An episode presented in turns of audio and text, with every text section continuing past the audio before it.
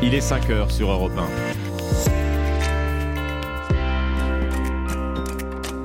Europe Matin. Alexandre Lemaire et Amblin Roche. À une, nouvelle étape cruciale pour la réforme des retraites. Présentation en Conseil des ministres aujourd'hui avec cette question. Le gouvernement peut-il, oui ou non, lâcher du lest? Réponse dans un instant. France-Allemagne, toujours de la friture sur la ligne. Après l'anniversaire du traité de l'Elysée hier, Paris n'exclut pas la livraison de chars lourds à l'Ukraine. Berlin se dit prêt à autoriser la Pologne à livrer euh, des léopards de fabrication allemande après beaucoup de tergiversations. Et puis Olivier Faure, confirmé à la tête du Parti socialiste après un recomptage des bulletins. Son adversaire, Nicolas Maillard-Rossignol, conteste encore. Il dénonce un bourrage des urnes. Europe 1. Le journal de 5 heures, Alban Le Prince. Bonjour Alban. Bonjour à tous. Face à la grogne de la rue, l'exécutif ne plie pas. Présentation ce matin à 10h en Conseil des ministres de la réforme des retraites. Quatre jours après la première mobilisation, Jacques Serret, pas question à ce stade de changer quoi que ce soit. Oui, à Matignon comme à l'Élysée, la ligne est la même. Pas de changement de cap, insiste-t-on dans l'entourage d'Elisabeth Borne. On ne va pas se mettre fébrilement à vouloir changer des choses, explique un conseiller. Même assurance chez Emmanuel Macron hier soir en clôture du Conseil des ministres franco-allemands. Et nous savons à peu près, et même exactement, les besoins qui sont les nôtres. Ils sont connus. Le mandat qui était le est à 65 ans, horizon 2031. Nous l'avons euh, aménagé et nous mettons 64 ans. Donc, vous voyez, il y a déjà eu une ouverture, un changement. Mais je crois que là, maintenant, il faut pouvoir avancer et s'engager. Et que le gouvernement puisse faire son travail avec le Parlement. Avec euh, sérénité, la volonté de convaincre et de faire avancer le pays. Le locataire de l'Élysée affirme que les parlementaires pourront aménager cette réforme. Après le Conseil des ministres, le texte atterrira lundi, la semaine prochaine, en commission des affaires sociales de l'Assemblée, avant d'être débattu dans l'hémicycle à partir du 6 février. Et dans ce contexte social explosif, le Modem met de l'huile sur le feu en proposant d'allonger la durée hebdomadaire de travail d'une demi-heure, soit 35h30. Objectif apporter des financements supplémentaires dans le cadre de la réforme des retraites, ce qui permettrait, selon Philippe Vigier, député d'Eure-et-Loire, de récupérer 1,7 milliard d'euros chaque année. Emmanuel Macron a donc reçu hier Olaf Scholz, le chancelier allemand, pour les 60 ans du traité de l'Élysée. Évidemment, il a été question de l'Ukraine hein, et d'une potentielle livraison de chars lourds, comme le réclame Volodymyr Zelensky. Alors les discussions restent compliquées. Hein. Emmanuel Macron n'exclut pas d'envoyer des chars Leclerc. Olaf Scholz hésite encore à donner des Léopard 2, les plus répandus en Europe.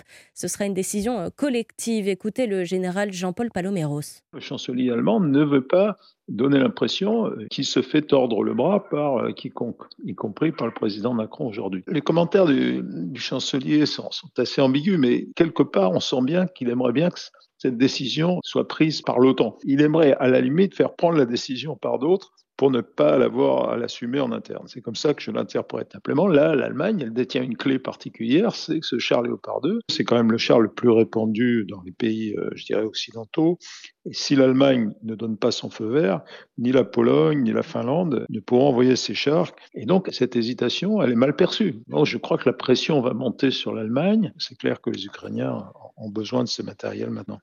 Le général Jean-Paul Paloméros joint pour Europe 1 par Chloé Lagadou. Autre décision hein, prise par Emmanuel Macron et Olaf Scholz, la création d'un ticket de train binational.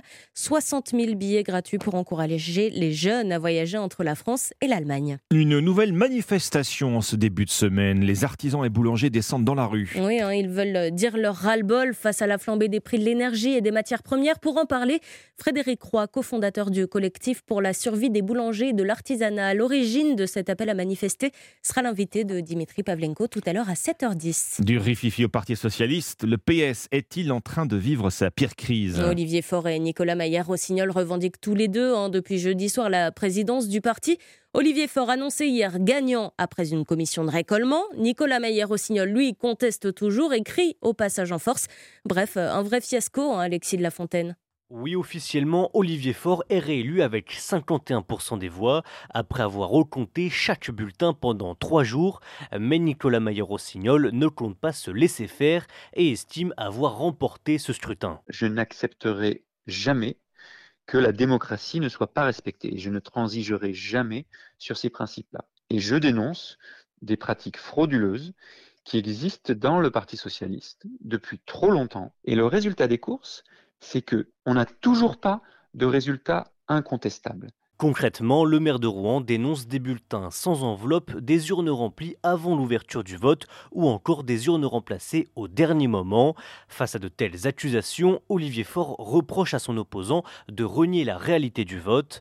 Enfin, Nicolas Maillot-Rossignol menace de porter l'affaire en justice si le premier secrétaire reste campé sur ses positions. Merci Alexis de la Fontaine du service politique d'Europe 1. Deux enquêtes ouvertes après qu'un homme a été abattu par la police. Ça s'est passé hier soir dans le 11e arrondissement de Paris. Oui, hein, il se serait montré menaçant vers les policiers selon le parquet de Paris. La première enquête doit éclaircir les motivations de l'homme. La seconde concerne les tirs policiers. Elle est confiée à l'IGPN. Des drapeaux en berne aux États-Unis et cela jusqu'à jeudi prochain. Oui, décision de Joe Biden, le président américain, après la fusillade qui a fait 10 morts ce week-end lors du Nouvel An lunaire en Californie. Le suspect a été retrouvé mort cette nuit, identifié comme étant Wu Can Tran, 72 ans. Ses motivations sont toujours inconnues. C'est un nouveau concurrent pour la SNCF. La Chine lance son train ultra rapide. Et quand on dit ultra rapide, imaginez Brest, Perpignan en une petite heure. Voilà le pari fou de Pékin qui vient de réussir les tests de son nouveau train capable de rouler à 1000 km/h. Le correspondant d'Europe 1 en Chine, Sébastien Lebelzik, nous dit tout. En route pour le futur avec l'Hyperloop, un système qui utilise des capsules transportant des passagers à travers des tubes sous vide à des vitesses allant jusqu'à 1000 km/h. Ce train du futur, expérimenté ce mois-ci en Chine, utilise des aimants pour propulser les wagons sans frottement le long de tunnels spéciaux. Alors la Chine n'est pas le seul pays à développer des trains Hyperloop. Les États-Unis avec Elon Musk, la France à Toulouse et Dubaï travaillent aussi sur des systèmes similaires. Mais la Chine, qui s'est lancée la dernière dans la bataille, a pris une longueur d'avance. Les premiers essais sont concluants. Cette technologie très coûteuse doit même permettre d'atteindre 4 fois la vitesse du son. La Chine, qui possède déjà le plus grand réseau de TGV du monde avec 42 000 km de voies ferrées, développe de nombreuses technologies dont des trains à hydrogène et des trains à lévitation magnétique déjà en service. Pékin, Sébastien Lebelzik, Europe 1. Allez, pour finir ce journal, je vous emmène à la guinguette.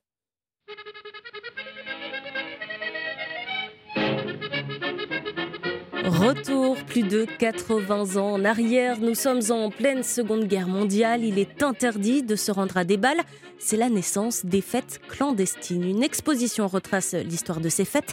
Vous n'irez plus danser, les balles clandestins 1939-1945. C'est à voir au Musée national de la Résistance à Champigny-sur-Marne en région parisienne. Marie Giquel y a fait quelques pas de danse pour Europe 1. Entrer dans la danse, ces empreintes au sol vous invitent à reproduire des pas. Les pas du foxtrot. Alors j'essaye. Est-ce que je suis bon là? Xavier Hommage, archiviste au musée, a pu profiter de donations de particuliers pour monter cet événement sur ces balles populaires, interdits pendant la Seconde Guerre mondiale, non pas par l'occupant, mais par l'État français. Pour l'État français, l'interdiction de danser, c'est une question de morale. Pour les Allemands, interdire les balles, c'est surtout maîtriser la population. Que les Français dansent, au contraire. Pendant qu'ils dansent, ils vont pas forcément fomenter euh, des complots, des sabotages. Place donc au bal clandestin, les résistants recrutent ou échangent des informations couvertes par le son de l'accordéon. Est-ce que vous pouvez m'emmener dans la guinguette clandestine Oui, bien sûr. Si on traverse cette palissade, vous voyez, alors là on a des reconstitutions, des facsimilés d'affiches de propagande légale. Plongez la tête à l'intérieur pour avoir l'arrière-salle d'une guinguette clandestine. Des fêtes sauvages punies, soit par de lourdes amendes, la confiscation de l'instrument de musique ou l'exécution. Vous n'irez plus danser les balles clandestins 1939-1945.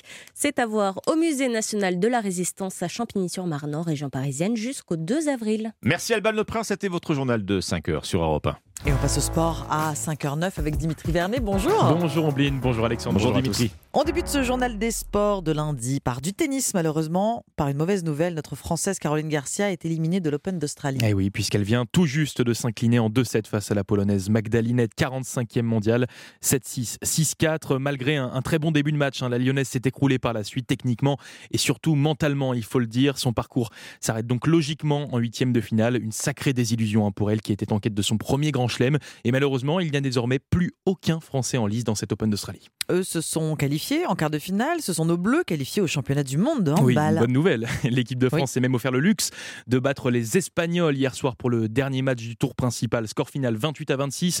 Nos tricolores prolongent leur belle dynamique. Hein. Ils sont invaincus dans la compétition, ce qui leur permet d'attaquer la phase à élimination directe remplie de confiance, comme l'explique le pivot des Bleus, Ludovic Fabregas. C'était vraiment un match qui était intéressant et je pense que la meilleure manière de préparer un quart de finale, c'était de jouer ce match à fond euh, en y mettant plus d'intensité. On rentrait dans les matchs à, enjeu et c'était important de faire une belle prestation qui plus est avec la victoire. Ludovic Fabregas au micro européen d'Axel May. Place aux choses sérieuses hein, pour l'équipe de France maintenant. Les quarts de finale, ce sera mercredi face à l'Allemagne ou la Norvège. Direction les terrains de football à présent avec la suite des 16e de finale de la Coupe de France. Et oui, avec euh, plusieurs tickets obtenus hein, pour les huitièmes de finale. Ça passe pour Lens, Nantes, Lille, Auxerre, Annecy et Vierzon.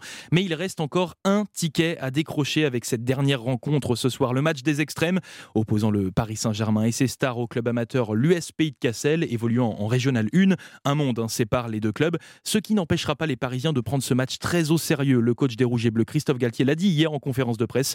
Il alignera la meilleure équipe possible. Je veux retrouver des automatismes, puisque l'on veut retrouver du rythme et de l'intensité et des automatismes. Il n'y a aucune raison de faire euh, certaines turnovers on aura une équipe très très très compétitive et très proche de ce qu'elle peut être en championnat. Alors même si euh, Lionel Messi est lui euh, laissé au repos, les superstars Neymar et Mbappé seront bien là pour le plus grand plaisir des supporters cassélois venus en nombre. Hein. On attend près de 38 000 spectateurs au stade Bollard de Lens pour ce match prévu à 20h45. Et si vous n'avez pas votre billet, vous pourrez suivre cette rencontre dans Europe 1 Sport ce soir. Toujours au football, Dimitri, il y avait des matchs hier soir sur les autres pelouses européennes. Et oui, notamment dans le championnat anglais en première ligue avec la victoire très importante d'Arsenal hier face à Manchester United. Les Gunners ont arraché les trois points dans les dernières minutes grâce à un but de Bouyako Saka. Score final 3-2. Arsenal reste donc en tête du championnat et garde ses 5 points d'avance sur Manchester City. La course au titre également euh, continue en Espagne, hein, mais le leader reste le Barça, victorieux hier soir 1-0 face à Retafe. Cependant, les Madrilènes restent juste derrière eux à 3 points grâce à leur succès 2-0 face à Bilbao. On termine ce journal des sports par du golf avec un succès tricolore historique hier. Ah vous l'entendez, l'ambiance à Abu Dhabi, hein. après l'exploit réalisé par Victor Pérez, le golfeur français s'est offert le Abu Dhabi Championship, une première hein, pour un tricolore en, Rolex Series, c'est l'élite des tournois du circuit européen, une victoire qu'il savoure au micro de nos confrères de Canal+. C'est la plus belle victoire de, ma carrière de loin. Ça vient une période, euh, voilà, avec un peu plus de maturité, j'ai fait une super off-season, euh, j'ai bien travaillé, euh, et il faut un petit peu de réussite. Euh, mais je suis très très très très content de cette victoire. Victor Pérez qui s'offre un succès de grande classe, il faut le dire, le faisant passer euh, numéro 1 au classement européen. Dimitri pour le journal des sports, Dimitri Vernet, merci à vous Dimitri. Il est 5h13 et on passe au course hippique avec Thierry Léger. Bonjour Thierry. Bonjour Omblin, il y aura des courses cet après-midi sur l'hippodrome de Cagnes-sur-Mer et mon pari gagnant sera le 404 Man. Dans cette course où tous les chevaux seront à vendre au plus offrant après l'arrivée, cette jument expérimentée et ayant références solides sur le sable fibré, la surface sur laquelle elle évoluera cet après-midi, eh bien elle devrait pouvoir, face à une telle opposition, renouer avec la victoire et justifier ainsi la confiance sans réserve affichée par son entraîneur Mathieu Boutin. Notez bien, pour cet après-midi sur l'hippodrome de Cagnes-sur-Mer, réunion 1 dans la quatrième course, le numéro 4, Man. Merci Thierry Léger. Et vous revenez dans une demi-heure sur Europe 1 avec vos pronostics du Quintet. 5h13, très bon réveil, très bon début de semaine. Dans un instant, l'offre d'emploi la plus dingue de ce début d'année, ça se passe chez Netflix. Anissa Dadi euh, vous explique dans un instant. Europe Matin. Alexandre Lemaire et Amblin Roche. Très bon lundi, merci de commencer la semaine euh, avec nous sur Europe 1. C'est maintenant l'histoire dingue d'Anissa. Ah, la dinguerie du lundi, euh, Anissa. Vous nous avez déniché, alors là, l'offre d'emploi du début de l'année, de l'année je sais pas, mais du début de l'année c'est sûr, ça se passe chez Netflix. Hein. Oui, c'est ça, exactement. La plateforme de streaming très célèbre qui compte plus de 223 millions d'abonnés ne fait pas que créer du contenu ou mettre des programmes à disposition du public. Elle vient en effet de publier une offre d'emploi et recherche une hôtesse de l'air ou un steward. Franchement, moi, je vois pas bien bien le rapport entre bah euh, Netflix et, euh, le vol aérien La plateforme possède des avions? Oui, la plateforme a même plusieurs jets privés. Ah oui C'est pour ses meilleurs clients ou ses partenaires. Vous savez, vous voulez faire un rendez-vous d'affaires un peu important, plutôt que de dire à votre invité, écoutez, retrouvons-nous à New York. Non, vous l'invitez dans votre avion et vous l'emmenez, vous, à New York, par exemple. Devant une bonne série Netflix. Devant une bonne série Netflix, Mm. évidemment. Le poste sera donc basé à San José, en Californie, sur le lieu du siège de la société américaine. Mais enfin, vous serez amené à bouger à travers tous les États-Unis. Netflix recherche donc une hôtesse ou un steward qui aura pour mission d'effectuer la vérification des appareils avant le vol, de faire le briefing de sécurité, des procédures d'urgence avant chaque vol et de s'assurer que la sécurité est totale avant, pendant et après le décollage. Mais attention, Netflix demande aux candidats de faire preuve d'une très grande discrétion avec ses clients et de savoir représenter parfaitement Netflix Aviation. Voilà Ah comment oui, cette cette- s'appelle la partie de la, de la société. Netflix Aviation et surtout d'assurer un service exceptionnel pour sa clientèle. On est sur un service haut de gamme Oui. hein, quand même. Bon, alors on découvre au passage Netflix, euh, Netflix Aviation. C'est vrai Mhm. qu'on s'attendait pas à ce que Netflix recherche du personnel navigant. C'est vrai. Euh, euh, cette offre d'emploi, elle est aussi dingue par, par le salaire proposé. Bah, hein. évidemment, si je vous en parle, c'est que le salaire m'a quelque peu choqué. Et, Bah. je pense, et je pense que ça va en motiver beaucoup à postuler Bah ce oui, matin. vous nous avez même dit tout à l'heure que vous étiez prêt à nous, prête à nous quitter. Ah, donc, moi, je, là, je me forme, je me suis formée tout le week-end. Parce qu'écoutez bien, vous pouvez sur ce poste-là être rémunéré jusqu'à 350 000 euros par an, soit 29 500 euros par mois. Par mois? Brut. D'accord. Sympa, quand Bah, même, vous y hein, comme, vous y êtes euh, presque, comme Anissa. salaire. Oui, c'est vrai, c'est vrai, pour 500 euros d'écart, autant rester à la radio. Donc, si vous êtes intéressé, si vous êtes steward et hôtesse, il faut savoir que 354 000 euros par an, c'est le salaire maximum. Donc, ça veut dire que c'est réservé aux hôtesses et aux stewards qui ont déjà une carrière, qui ont déjà de l'expérience et tout. Mais même pour les juniors qui arriveront, le salaire sera déjà très élevé. Alors, si vous êtes steward ou hôtesse de l'air, si vous êtes prêt à vivre aux États-Unis, eh bien, vous pouvez retrouver cette offre d'emploi et bien d'autres, parce qu'il y en a beaucoup, sur le site de Netflix. Alors, une fois que vous êtes sur la page d'accueil avec vos séries, non, vous allez juste tout en bas et il y a une partie où il y a marqué recrutement. Vous cliquez là et vous avez toutes les offres d'emploi de Netflix, dont celle d'hôtesse de l'air et de steward. Bon, c'est discret, mais là, pour la discrétion, trop tard. J'imagine la pile de CV euh, chez Là, monsieur je- et madame je- Netflix. Je pense qu'ils vont recevoir des CV du monde entier. Ça, c'est sûr. Merci beaucoup, Anissa. Sera On peut- peut-être un Merci, Français Anissa. qui sera Bah, recruté. Peut-être. On postule si, si besoin. Oui, Voilà. c'est ça. Merci. Europe Matin. 5h18 sur Europe 1, les titres de ce lundi 23 janvier. Alban Le Prince. Et c'est le grand jour. hein. Le gouvernement présente ce matin à 10h la réforme des retraites en Conseil des ministres. Pour Emmanuel Macron, hier, il y a maintenant euh, un temps politique qui s'ouvre à l'Assemblée et il faut le respecter. Des grèves pourraient d'ailleurs avoir lieu pendant les vacances de février dans toutes les zones et sur au moins un mois et demi. C'est ce qu'a annoncé hier Philippe Martinez, le leader de la CGT. Les boulangers et plus globalement les artisans dans la rue. Aujourd'hui, ils manifestent contre la flambée des prix de l'énergie des matières premières. Le cortège partira de Nation, direction Bercy. D'autres mobilisations sont prévues à Saint-Omer notamment et Périgueux.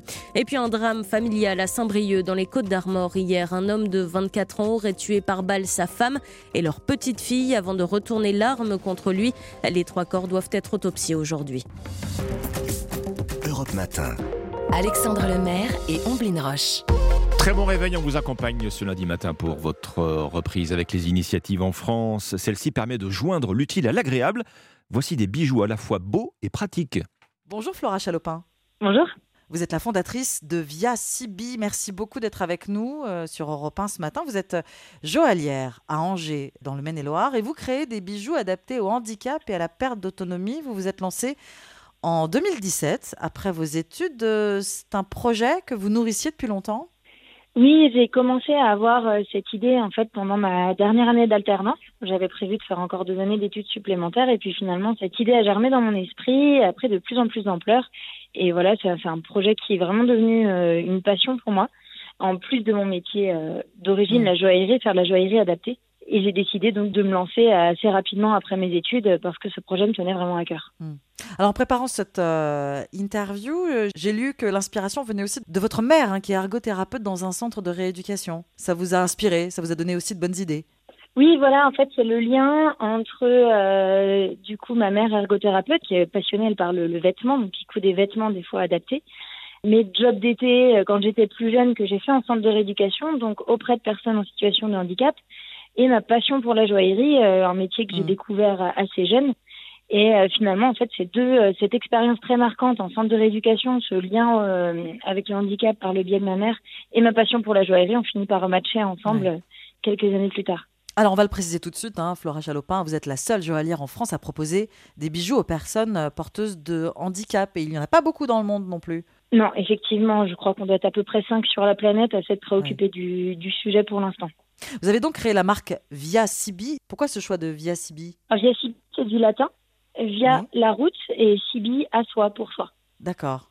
Donc c'était pour vous, ça, ça, il y avait une double signification, j'imagine, euh, de, de, se, de, de, se redonner confiance aussi, de revenir vers soi? Effectivement, il y a, il y a un côté affirmation de soi, je pense, à travers ces bijoux, parce que, euh, par exemple, sur un, une bague qui vient remplacer une orthèse médicale, euh, c'est une bague euh, qu'on va prendre le temps de concevoir. On va choisir. Alors, soit on prend le modèle simple, soit on choisit des personnalisations. On y passe du temps. Euh, Il y a le côté plaisir du bijou et c'est quelque chose qu'on va porter avec plaisir et qui va nous permettre de nous affirmer dans un second temps. Alors que quand on avait l'orthèse médicale, c'était plutôt un élément bah, stigmatisant, parfois honteux, quelque chose qu'on n'a pas trop envie de montrer, qui est souvent disgracieux. Donc, au-delà du gain de confort et d'efficacité pour euh, certaines tâches, parce qu'on est sur des volumes moins importants, etc., il y a en plus ce côté bah, reprise de confiance en soi, reprise de plaisir, Mm. affirmation de soi. Alors il y a plusieurs euh, bijoux hein, que vous proposez. Cette bague euh, orthèse, elle vous a été inspirée par une petite fille, c'est ça, qui avait une prothèse justement? Oui, tout à fait. Euh, au tout départ, quand j'ai commencé à parler de mon idée un petit peu autour de moi, j'avais commencé à la tester à droite à gauche et euh, il y a une personne, une ergothérapeute, et qui m'a dit bah voilà, euh, moi j'ai une j'ai une petite fille euh, dans ma patientèle qui a un syndrome Ehlers-Danlos, qui a une hyperlaxité au niveau des articulations, qui a besoin de de beaucoup d'orthèses. Elle va à l'école, elle arrête pas de les casser, elle se blesse tout le temps. Est-ce que ça correspond au projet? Est-ce que tu penses pouvoir faire quelque chose? Donc je suis rentrée en contact avec cet enfant, avec sa maman, et ça a été le, le démarrage de, de la bague orthèse. C'était une super expérience et, euh, et une, une belle réussite pour une, pour Oui. une toute première fois. Une alternative aux attelles. Et pour la mettre au point, j'imagine, euh, Flora Chalopin, que vous avez travaillé avec une équipe médicale aussi. hein. Il y a la joaillerie, mais il y a toute la technique, il y a aussi tout, euh, tout l'aspect euh, oui, médical du bijou. Oui, effectivement. Donc, moi, je vais coucher mes idées sur le papier, je vais faire du prototype, mais après, partir du moment où c'est une, euh, une nouveauté, je vais toujours la, la tester avec des professionnels de santé. Ouais. Donc, soit c'est un client qui m'a contacté, je lui crée un prototype pour lui, mais je lui propose de faire rentrer dans la boucle de création son professionnel de santé de confiance. Donc, ça va être son chirurgien, son kiné, son médecin traitant, enfin, c'est assez variable selon les, les personnes par qui elles sont suivies. Et puis, si moi j'ai une idée et que je crée quelque chose dans mon coin pour un besoin que j'ai euh, vu en fait de loin, que j'ai identifié, et ben à ce moment-là, je vais le faire vérifier à des équipes médicales ou tester euh, pour recueillir des avis euh, à droite et à gauche. Ce que vous avez mis au point aussi, euh, Flora Chalopin, dans les bijoux, dans tous les bijoux que vous proposez, c'est un fermoir hein, bien particulier. Est-ce que vous pouvez nous, nous expliquer euh, quel est-il ce fermoir? Alors, il s'agit du fermoir ogive. Donc, effectivement, c'est un fermoir que j'ai créé. Il est breveté depuis 2018. Et ce fermoir a la particularité d'être utilisable à une seule main ou avec des mains en grande perte de dextérité, tout en offrant une fermeture sécurisée du bijou. Donc, ça permet à une personne, euh, bah, par exemple, une personne vieillissante qui perd en, en dextérité, une personne en situation de handicap ou même une personne n'ayant plus qu'un seul bras euh, fonctionnel, de euh, mettre, enlever ses bijoux, choisir sa pièce euh, du jour, le faire en toute autonomie plutôt que de toujours euh, demander de l'aide. Et euh, la fermeture sécurisée, bah, ça permet de porter aussi des bijoux précieux sans crainte de les perdre, ce qui est important aussi, euh, surtout euh, si on pense à des personnes âgées qui ont des pièces qu'elles ont portées toute une vie, Oui, par exemple, qui peuvent continuer à les porter en toute sécurité. C'est un fermoir qui peut être placé sur un bracelet, sur un collier? Oui, exactement. Collier, bracelet, il s'adapte sur tous les bijoux déjà existants. L'idée, c'était vraiment aussi de pas obliger la personne à racheter un bijou complet, mais à pouvoir simplement bah, garder le plaisir de ses, de ses bijoux habituels, quoi, de ses cadeaux, hein, bijoux anciens, etc. Il y a aussi le collier hein, pour masquer une cicatrice euh, au cou. Mais ce que vous dites, et c'est important, hein, dans les bijoux que vous créez, vous n'avez pas l'intention de masquer le handicap. Pour cette cicatrice autour du cou, c'est détourner l'attention. Exactement. C'est ça. C'est l'idée de pas appuyer sur ce côté. euh, il faut absolument que je cache, comme on fait avec une écharpe ou un col roulé quand on parle de cicatrice au niveau du cou. Là, on veut de la légèreté, on veut de l'élégance, on veut pouvoir porter ça avec toutes les tenues et on vient simplement attirer le regard sur le scintillement du bijou. Et on arrête euh, ce côté, euh, je veux masquer absolument cette zone, elle est honteuse, on se débarrasse de ça. Et on a juste le plaisir du bijou. Des bijoux pour le plaisir, pour soulager la douleur, pour transformer la contrainte en plaisir. Merci beaucoup, Flora Chalopin. Vous êtes la fondatrice de Via Sibi, une marque de bijoux adaptée aux personnes en situation de handicap. Bonne journée. Merci à vous, bonne journée. Europe Matin. Alexandre Lemaire et Amblin Roche. À la une, ils descendent dans la rue pour continuer à travailler. Ils sont boulangers, bouchers, ils sont artisans. Tous se disent asphyxiés par l'envolée des tarifs de l'énergie. Entre colère et désespoir, ils manifestent à Paris aujourd'hui. La réforme des retraites présentée tout à l'heure en Conseil des ministres. L'exécutif face à un double défi, convaincre les opposants et sa propre majorité à l'Assemblée. La fronde gagne les rangs de la Macronie. L'Europe divisée encore sur la livraison de chars à l'Ukraine. Paris réfléchit, Berlin temporise. Reportage à suivre à Mont-de-Marsan avec des soldats français qui ont formé euh, des Ukrainiens au maniement des canons César. Et puis la suite et la fin des 16e de finale de la Coupe de France. PSG Pays Cassel à Lens au Stade Bollard. Ambiance garantie. Le journal de 5h30, Christophe Lamar. Bonjour Christophe. Bonjour Alexandre, bonjour à tous. Fermeture exceptionnelle ce lundi. Vous verrez peut-être cette affiche sur la porte de votre boulangerie ce matin. Les boulangers manifesteront aujourd'hui à Paris. La flambée des prix de l'énergie et des matières étrangle la profession. Les aides de l'État et la promesse d'une renégociation des contrats ne desserrent pas les taux qui menacent de les étouffer. Au-delà des boulangeries, c'est tout un secteur, celui de l'artisanat, qui appelle au secours. C'est le cas de ces deux frères, propriétaires d'une boucherie en région parisienne. Gabriel Bruno les a rencontrés. Reportage. Je vous conseille le jambon de poulet. Slim Loumi et son frère Karim, les deux patrons, ont vu le montant de leur facture d'électricité exploser. 1400 euros par mois il y a un an, 2400 euros désormais. Ce qui va coûter cher en premier lieu, c'est euh, les chambres froides et les vitrines. Après, en deuxième, on va avoir les fours. Donc, euh, on fait euh, deux cuissons par jour maximum. Avant, on était à 4, des fois 5 tournées. Là, je peux plus me permettre. Plein de nouvelles habitudes ont été prises éteindre la vitrine et débrancher les ordinateurs la nuit. Les marges ont également été un peu réduites, ce qui devrait permettre de passer le cap et de conserver les 24 salariés.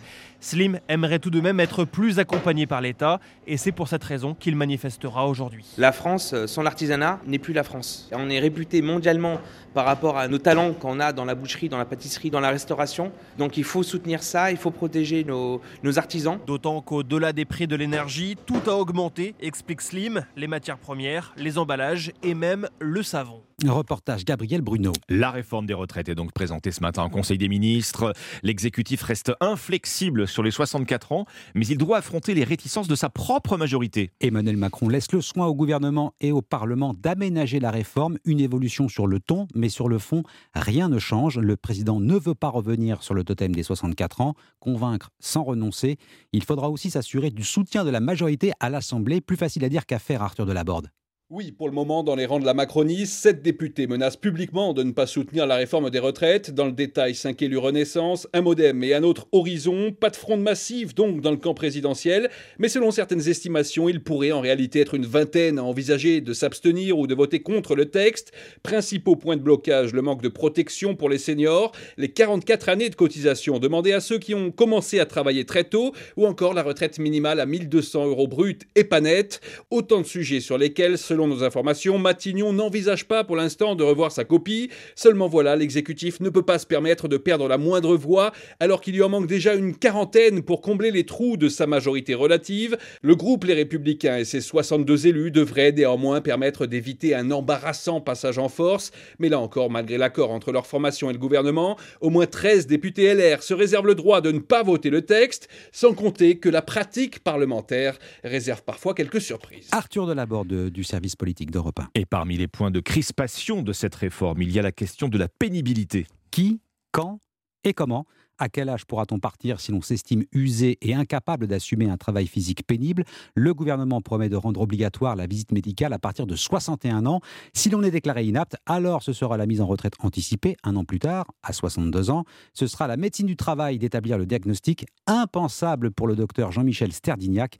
Il est le secrétaire général du syndicat national des professionnels de santé au travail. Là, on se transforme en usurologue, hein, c'est-à-dire qu'on nous demande de trier des gens. Euh, imaginez que vous avez en face de vous une personne qui a 61 ans, qui est usée par le travail. Comment vous pouvez donner un avis défavorable hein, pour qu'il reste en poste Parce que ne pas donner un avis favorable, ça veut dire que vous estimez tout à fait légitime qu'un homme de 61 ans, qui a une carrière dure, qui est peut-être déjà usé, ben, qu'il continue. On fait effectivement reposer sur nos épaules euh, des décisions qui ont été prises à notre insu. Je pense qu'on est instrumentalisé dans des décisions politiques qui ont été prises sans même qu'on nous demande notre avis. C'est une sorte de truc que Madame Borne a lancé comme ça pour adoucir la dureté de sa réforme. Ce n'est pas tenable.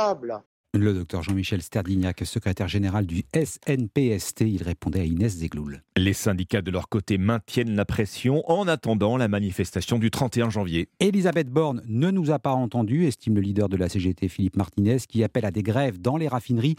Il n'exclut pas des actions pendant les vacances de février. À la SNCF, le spectre de 1995 ressurgit. L'intersyndicale se prononcera demain sur une grève reconductible.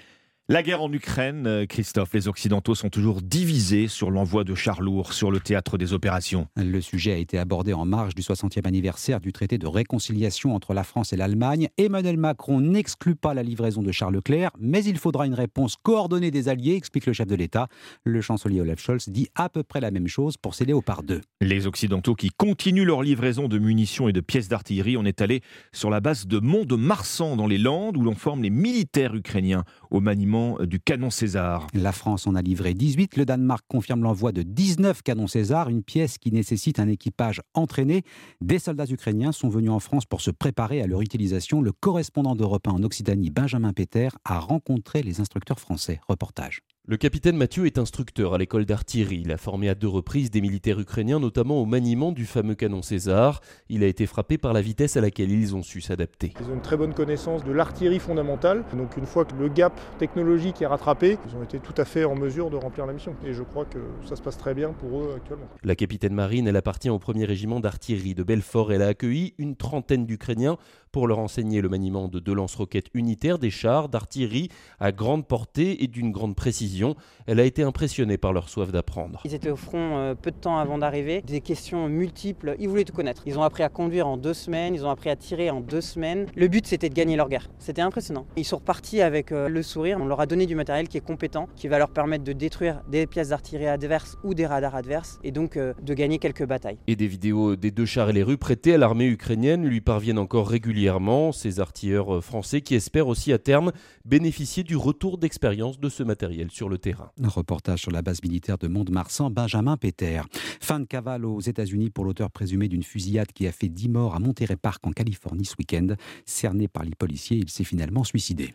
On passe au sport, Christophe, avec le point d'orgue de ces 16e de finale de la Coupe de France de foot. Le petit club du pays de Cassel affronte ce soir le PSG à Lens. Dans un stade Félix Bollard plein à craquer, six divisions d'écart entre les deux formations, mais les joueurs du pays de Cassel ne font aucun complexe et rêvent même d'un exploit. Reportage du correspondant d'Europe 1 dans le Nord, Lionel Gougelot.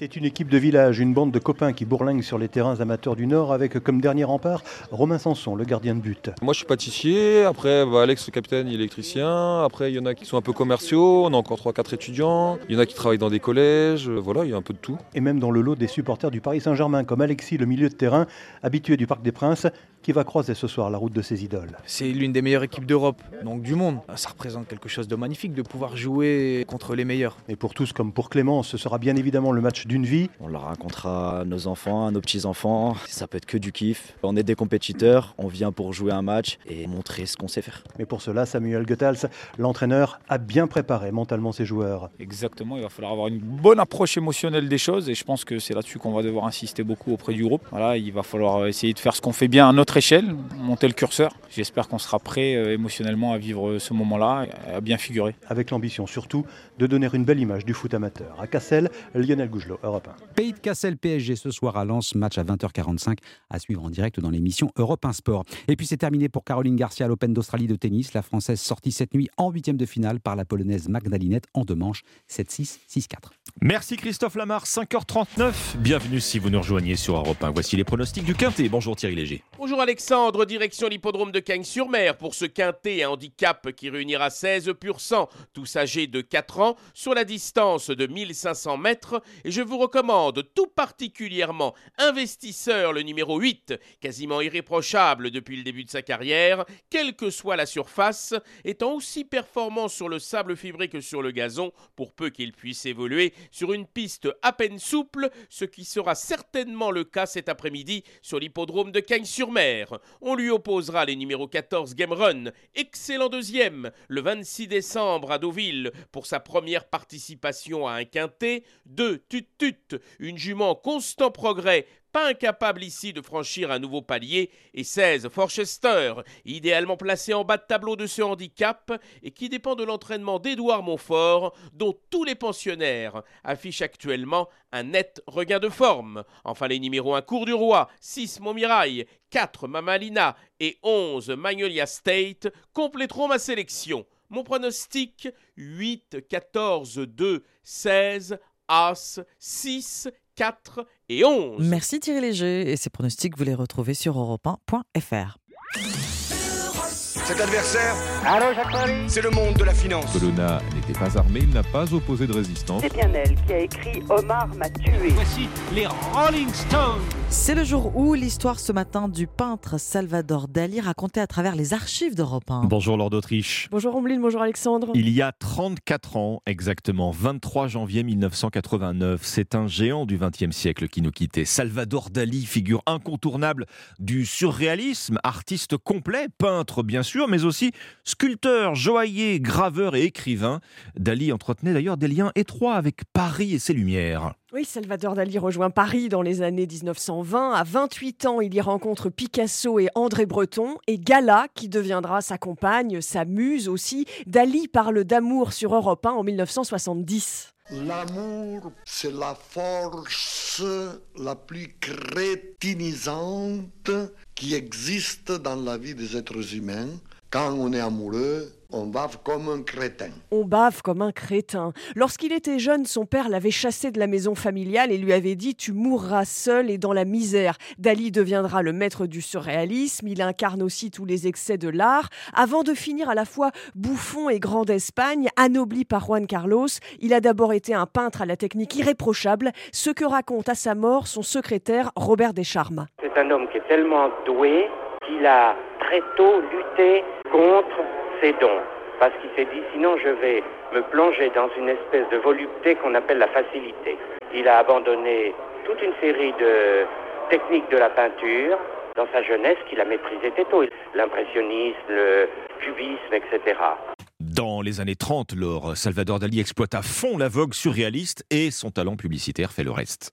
Oui, tout est bon pour alimenter la pompe à finances, jusqu'à y compris les séances de signature de feuilles vierges sur lesquelles on tire les lithographies, les fausses comme les vraies. Dali n'hésitera pas aussi à enregistrer la pub télé où il est fou du chocolat Lanvin. Interview de Dali en 1972. Est-ce que vous vous considérez toujours comme le plus grand artiste au monde? Si je me compare à mes contemporains, je suis évidemment de beaucoup le meilleur mais pas parce que je suis très bon, mais tout simplement parce que les autres sont tellement mauvais. Dans les années 60, il est richissime, adulé, il vit à Cadaqués en Espagne, et après la mort de son épouse Gala en 82, Dali se laisse mourir, il plonge dans la neurasthénie, ainsi vivent et meurent les génies. Merci beaucoup, Lord d'Autriche. À demain pour un nouveau jour ou sur Europe 1. 5h43, très bon réveil. Dans un instant, un programme scientifique unique en son genre. Des scientifiques sont en train de bâtir un sanctuaire des glaces. Ils collectent, ils conservent des échantillons de glaciers du monde entier avant qu'ils ne fondent pour les générations futures. Le glaciologue Jérôme Chapelaz vient nous en parler dans un instant. Europe Matin. Alexandre Lemaire et Omblin Roche. Il est 6h moins le quart, bon réveil avec euh, Europe 1. C'est un programme scientifique comme il en existe peu. Le programme Ice Memory est né en France. Des glaciologues unissent leurs forces pour collecter des échantillons de glaciers à travers le monde et les conserver dans un sanctuaire pour les générations futures. C'est une course de vitesse alors que le réchauffement euh, accélère la fonte des glaces. Votre invité Alexandre, c'est le glaciologue Jérôme Chapelaz, chercheur pour le programme Ice Memory. Bonjour Jérôme Chapelaz. Bonjour.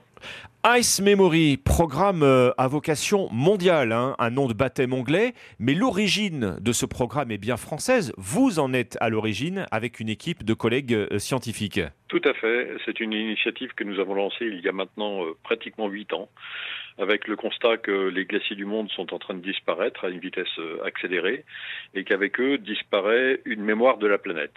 La, glace en fait constitue une mémoire du climat et de l'environnement que l'on veut préserver pour les générations futures. Alors justement, expliquez-nous ce, ce, programme. Vous êtes en train de constituer en fait une bibliothèque mondiale de la glace, c'est ça? Vous récupérez et vous conservez des morceaux de glace?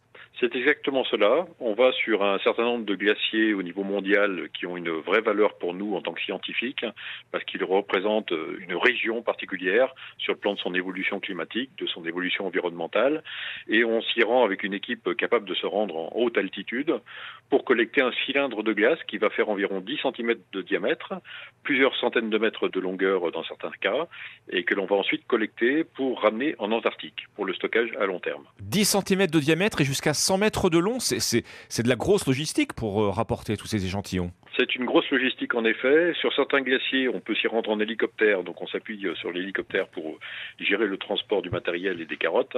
Et sur d'autres, eh bien, c'est à dos d'homme. Je prends l'exemple de l'opération en Bolivie qu'a conduit mon collègue Patrick Ginaud de l'Institut de recherche et de développement. 6300 mètres d'altitude, tout a été géré à dos d'homme avec une soixantaine de porteurs. Où est-ce que vous stockez cette bibliothèque de glace? Il faut qu'elle soit bien évidemment à l'abri du réchauffement, il faut que les températures soient stables toute l'année c'est un enjeu essentiel en fait pour Ice Memory. Pour l'instant, on stocke ces carottes de glace dans des entrepôts frigorifiques, mais c'est uniquement temporaire. L'objectif ensuite, c'est de créer une cave euh, au site de Concordia, une station franco-italienne euh, gérée par l'Institut polaire français, IPEV et son partenaire italien. Et en fait, on va enfouir ces carottes de glace dans une tranchée à environ une dizaine de mètres de profondeur. Et là, la température moyenne est de moins 54 degrés Celsius en permanence. Et donc, on pourra conserver ces carottes sans génération de froid, puisque c'est un froid naturel, euh, pendant des siècles, voire des millénaires. Donc là, vous parlez de l'Antarctique, hein, pas loin du pôle Sud, donc. Tout à fait, nous sommes près du pôle Sud, à quelques centaines de kilomètres du pôle Sud, quand on parle de cette station Concordia. Station Concordia dans l'Antarctique, où il gèle, euh, bah, j'imagine, 365 jours par an, hein, Jérôme Chapelaz. Exactement, la température la plus chaude qu'on peut y observer, en général, c'est de l'ordre de moins 20 degrés pendant l'été, et l'hiver, la température y descend à moins 80 degrés. C'est effectivement un des endroits les plus froids du globe. Pourquoi c'est important de conserver ainsi la mémoire des glaces, des glaciers c'est important parce que c'est une science encore relativement jeune. Ça fait seulement environ une soixantaine d'années qu'on étudie le contenu de la glace naturelle pour reconstituer l'évolution du climat, l'évolution des de paramètres environnementaux, la quantité des gaz à effet de serre, la présence de polluants, d'éléments radioactifs, etc. Et nous sommes persuadés, nous scientifiques, que dans les décennies, les siècles à venir, d'autres scientifiques auront des idées, auront des technologies auxquelles nous n'avons pas accès aujourd'hui. Et en revanche, ils n'auront plus accès à la matière première, sauf si nous, on prend la responsabilité de stocker de cette matière première à leur bénéfice dans le futur. Oui, il faut rappeler que dans les glaciers, je ne sais pas si l'expression est correcte, mais l'eau est, fossile en quelque sorte. Elle est à l'état de glace depuis des milliers d'années. Ça veut dire qu'elle a figé le passé pour l'amener jusqu'à nous. C'est exactement cela. En fait, les couches de glace que l'on rencontre dans un glacier, c'est de la neige ancienne qui s'est déposée à la surface du glacier, qui petit à petit s'est enfoncée avec euh, l'accumulation des couches successives. Et avec cette neige a été renfermée des informations sur l'évolution de l'environnement. En fait, énormément de composants d'origine naturelle ou d'origine humaine se retrouvent piégés dans ces petits flocons de neige qui ensuite sont transformés en glace. Et plus on va en profondeur dans le glacier, plus on remonte loin dans le temps et on peut reconstituer cette histoire sur plusieurs siècles, voire plusieurs millénaires. Alors l'évolution du climat, on dit aussi que on pourrait trouver euh, dans ces vieilles glaces, par exemple dans le massif du Mont Blanc, euh, la bactérie responsable de la peste noire au Moyen Âge ou, d'autres euh, virus responsables de maladies. Tout à fait. En fait, les, virus, les bactéries sont aussi transportés par les vents jusqu'à haute altitude et ensuite sont incorporés à ces flocons de neige en très petite quantité. Hein. Il ne s'agit pas de prendre peur et de se dire que en buvant de l'eau de fonte de la neige, on pourrait s'intoxiquer. Mais ce sont des, petites traces qui sont encore là, mais qu'on ne sait pas très bien aujourd'hui extraire. C'est très difficile de travailler sur le contenu bactérien ou le contenu viral d'une carotte de glace et on espère que les générations futures sauront le faire. Votre initiative, c'est une course contre la montre en réalité, puisque le réchauffement climatique euh, va atteindre entre plus 2 et plus 4 degrés euh, d'ici à la fin du siècle, ça veut dire qu'une majorité des glaciers risque de disparaître, euh, Jérôme Chapelaz ah, tout à fait. On a déjà pu en faire le, constat par nos propres opérations, puisqu'en 2021, nous étions sur un glacier à la frontière entre la Suisse et l'Italie, le glacier du Grand Combin. Et en fait, nous sommes arrivés trop tard, puisque après une vingtaine de mètres de profondeur, nous sommes tombés sur de l'eau à l'intérieur du glacier, le rendant déjà impropre en fait aux études. Donc ça va très vite, et il faut effectivement euh, faire en sorte que l'on aille sur le terrain le plus vite possible. Et ça, ça dépend d'une part de la capacité de l'équipe technique et scientifique à réaliser des opérations, évidemment d'un soutien euh, financier puisque nous reposons en fait sur des donations de mécènes qui croient dans notre projet. Alors voilà, c'est la question que je voulais vous poser puisque tout cela, lorsqu'on vous écoute, coûte énormément d'argent. Vous ne dépendez pas de financement d'État, vos actions reposent sur des dons en réalité fait, nous sommes sur un modèle mixte. La moitié, du, je dirais, du budget de Ice Memory provient effectivement de quelque part de subventions d'État, puisque ce sont des projets qui sont portés en fait par des institutions de recherche comme le CNRS, l'IRD, l'Université de Grenoble. En revanche, le soutien pour réaliser les opérations, qui coûtent effectivement du coût logistique, les salaires de porteurs, etc., ça provient effectivement de soutien de mécènes qui actuellement nous soutiennent via la fondation de l'Université Grenoble-Alpes, elle-même pilotant la fondation Ice Memory. Le programme Ice Memory, conservation euh, des échantillons euh, de glaciers du monde entier, programme euh, dont vous êtes avec des collègues à l'origine. Merci à vous, Jérôme Chapelas. Je rappelle que vous êtes glaciologue et chercheur donc pour ce programme Ice Memory. Merci à vous. Merci. Europe Matin. À 5h51 sur Europe 1, les titres de ce 23 janvier. Alban Le Prince. Le nombre de manifestants ne change pas les choses. Déclaration d'Olivier Véran, le porte-parole du gouvernement, hier, à la veille de la présentation de la réforme des retraites en Conseil des ministres. Le texte sera ensuite examiné à l'Assemblée à partir du 6 février. La cacophonie continue au PS. La commission de récollement a annoncé hier l'élection d'Olivier Faure à la tête du parti. Son challenger Nicolas Maillard-Rossignol continue de contester le résultat. Aux États-Unis, Joe Biden demande la mise en berne des drapeaux jusqu'à jeudi après la fusillade qui a fait 10 morts en Californie samedi soir lors du nouvel an lunaire. Le suspect, un homme d'origine asiatique de 72 ans, a été retrouvé mort cette nuit après s'être suicidé. Et puis un mot du championnat du monde de handball, Europe 1 radio officielle de la compétition avec cette nouvelle victoire des Bleus hier face à l'Espagne 28 à 26. Europe Matin. Bon lundi matin sur Europe 1, 5h52, votre prescription culture. On va retrouver Héloïse Goua pour euh, le choix série du lundi, la littérature. D'abord avec Nicolas Caro. Bonjour. Bonjour Ombline, bonjour Alexandre. Nicolas, ce matin, vous nous parlez d'un roman étonnant. Ça s'appelle Demain les ombres aux éditions Le bruit du monde. C'est signé Noël Michel, c'est son deuxième roman. Ça commence comme la guerre du feu. On est avec ce qui ressemble à des hommes des cavernes. D'ailleurs, il est question de leur caverne. Il y a une femme nommée Lune Rousse, on aiguise des silex. Il y a Neige aussi qui coud une peau de daim. Et puis il y a Azur et Cascade d'été qui rentrent de la chasse. Bon, alors moi, je sais, sais pas vous, mais chacun son truc. Mais moi, les histoires d'hommes préhistoriques, bof. Bon, bof, alors pourquoi vous nous en parlez, Nicolas? Parce que c'est plus malin que ça. Ce sont ah. des hommes de Néandertal. Mais le chapitre suivant, c'est une femme qui est en train de boire une bière et une autre un prosecco. Bizarre, bizarre. Ensuite, on suit Eva, une scientifique qui joue avec de l'ADN. Et voilà l'idée. En fait, on a réussi à recréer des Néandertaliens. Au début, c'était une expérience scientifique très intéressante. On les a parqués dans une réserve. Alors c'est chouette, hein on a choisi une région avec des eaux peu polluées, un climat clément, beaucoup de gibier, ça va. Mais mais on en a fait une télé-réalité. Des caméras les filment en permanence. Eux ne se doutent de rien, bien entendu. Ils savent pas ce que c'est qu'une caméra ou une télé, mais des millions de gens suivent leurs aventures. Ça s'appelle Néant Story. Alors, Néant Story, ce que vous nous dites, euh, Nicolas, c'est que c'est comme le Truman Show. Exactement, sauf que là ils sont beaucoup plus nombreux et donc il y a beaucoup plus d'histoires à raconter, même si, même si, au bout de quelques années, beaucoup d'années même, l'audience s'effrite, alors les producteurs décident d'introduire parmi les néandertaliens des acteurs Homo sapiens sapiens, comme Adam par exemple, tout content d'avoir été choisi, trois auditions quand même, et ça va pas être de tourpeau, parallèlement bien sûr il y a les contres qui disent c'est un zoo humain, c'est ignoble, bref, il y a plein de surprises à venir, mais surtout le roman est émaillé, sans que ce soit souligné, de réflexions philosophiques passionnantes sur le le mythe de Prométhée, l'humain et la science, et sur l'humanité en général et sa capacité de cruauté et d'adaptation aussi. Ça s'appelle euh, Demain les ombres de Noël Michel. Donc merci beaucoup Nicolas. Votre prescription série à présent. Bonjour Héloïse Goua. Bonjour Ombline, bonjour Alexandre, bonjour, à tous. Bonjour Héloïse, on part en Asie avec vous puisque votre coup de cœur de la semaine c'est une série d'un célèbre réalisateur qui s'intéresse aux geishas. Oui, direction le Japon avec une magnifique série de Hirosaku Koreeda. Koreeda qu'on connaît surtout pour ses films et notamment euh, une affaire de famille qui avait reçu la Palme d'Or à Cannes en 2018. C'est cette fois au geisha qu'il s'intéresse avec cette série qui s'intitule Makanai dans la cuisine des Maiko.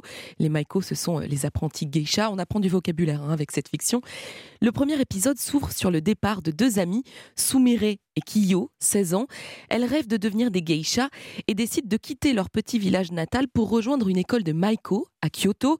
Mais arrivées sur place, elles sont accueillies par une élève un peu décourageante. C'est fou, de nos jours, d'entasser les novices dans un kajibi, de les faire travailler toute la journée à récurer les toilettes et à laver le linge. Au lieu d'apprendre la langue Maiko, vous feriez mieux de fuir. Héloïse, euh, quel est précisément le rôle d'une geisha aujourd'hui? Geisha, c'est une femme qui danse, qui joue de la musique, qui chante pour tenir compagnie à des hommes riches. Les jeunes filles apprennent donc toutes ces disciplines dans cette maisonnée de femmes où tout est très codifié. Elles y suivent même des cours de bonne manière. Sauf que tout le monde n'est pas fait pour être geisha. Il faut une grâce innée, un raffinement infini. C'est ce qu'on annonce à Kiyo peu de temps après son arrivée. Nous pensons que tu n'es pas faite pour devenir une Maiko. Tu peux retourner à Amori pour chercher du travail ou aller au lycée. Ne pleure pas, il y a plein d'autres métiers. Et c'est effectivement un autre métier que va trouver Kiyo, mais dans cette même école, elle va devenir makanai, c'est-à-dire la cuisinière des apprentis geisha qui vont se régaler de ces petits plats. Et qu'est-ce qu'apporte la réalisation de euh, Koreada à cette intrigue? Eh bien, la pâte de Koreeda est partout et c'est délicieux à regarder. Le moindre plan est splendide. On y retrouve son approche presque documentaire dans sa manière de filmer. Et ça se prête particulièrement bien aux geishas, à leur tenue très élégante, à la gastronomie japonaise qui est filmée de très près. C'est une série douce qui dépend tout le raffinement de la culture japonaise. On passe un très bon moment devant les neuf épisodes. Et où est-ce qu'on trouve euh, cette euh, série? Makanai, Dans la cuisine des Maiko, c'est à voir sur Netflix. Merci beaucoup, Héloïse. 5h57 dans moins de 3 minutes. Euh, la météo d'Anissa Haddadi, le journal de Roman Oquet et à 6h40, votre interview quoi, Alexandre Avec cette question, comment mieux lutter contre le gaspillage Depuis un an, une loi interdit aux distributeurs de détruire leurs invendus non alimentaires, mais la majorité des entreprises ignorent tout encore de l'existence de cette nouvelle règle. C'est le résultat d'une étude de Commerceau, start-up spécialisée dans l'économie circulaire. À 6h40, je recevrai son cofondateur, Pierre-Yves Pasquier. Avant ça, les articles choisis du pressing à 6h10. Et ensuite votre partition. Il est considéré comme l'un des groupes les plus influents des années 60.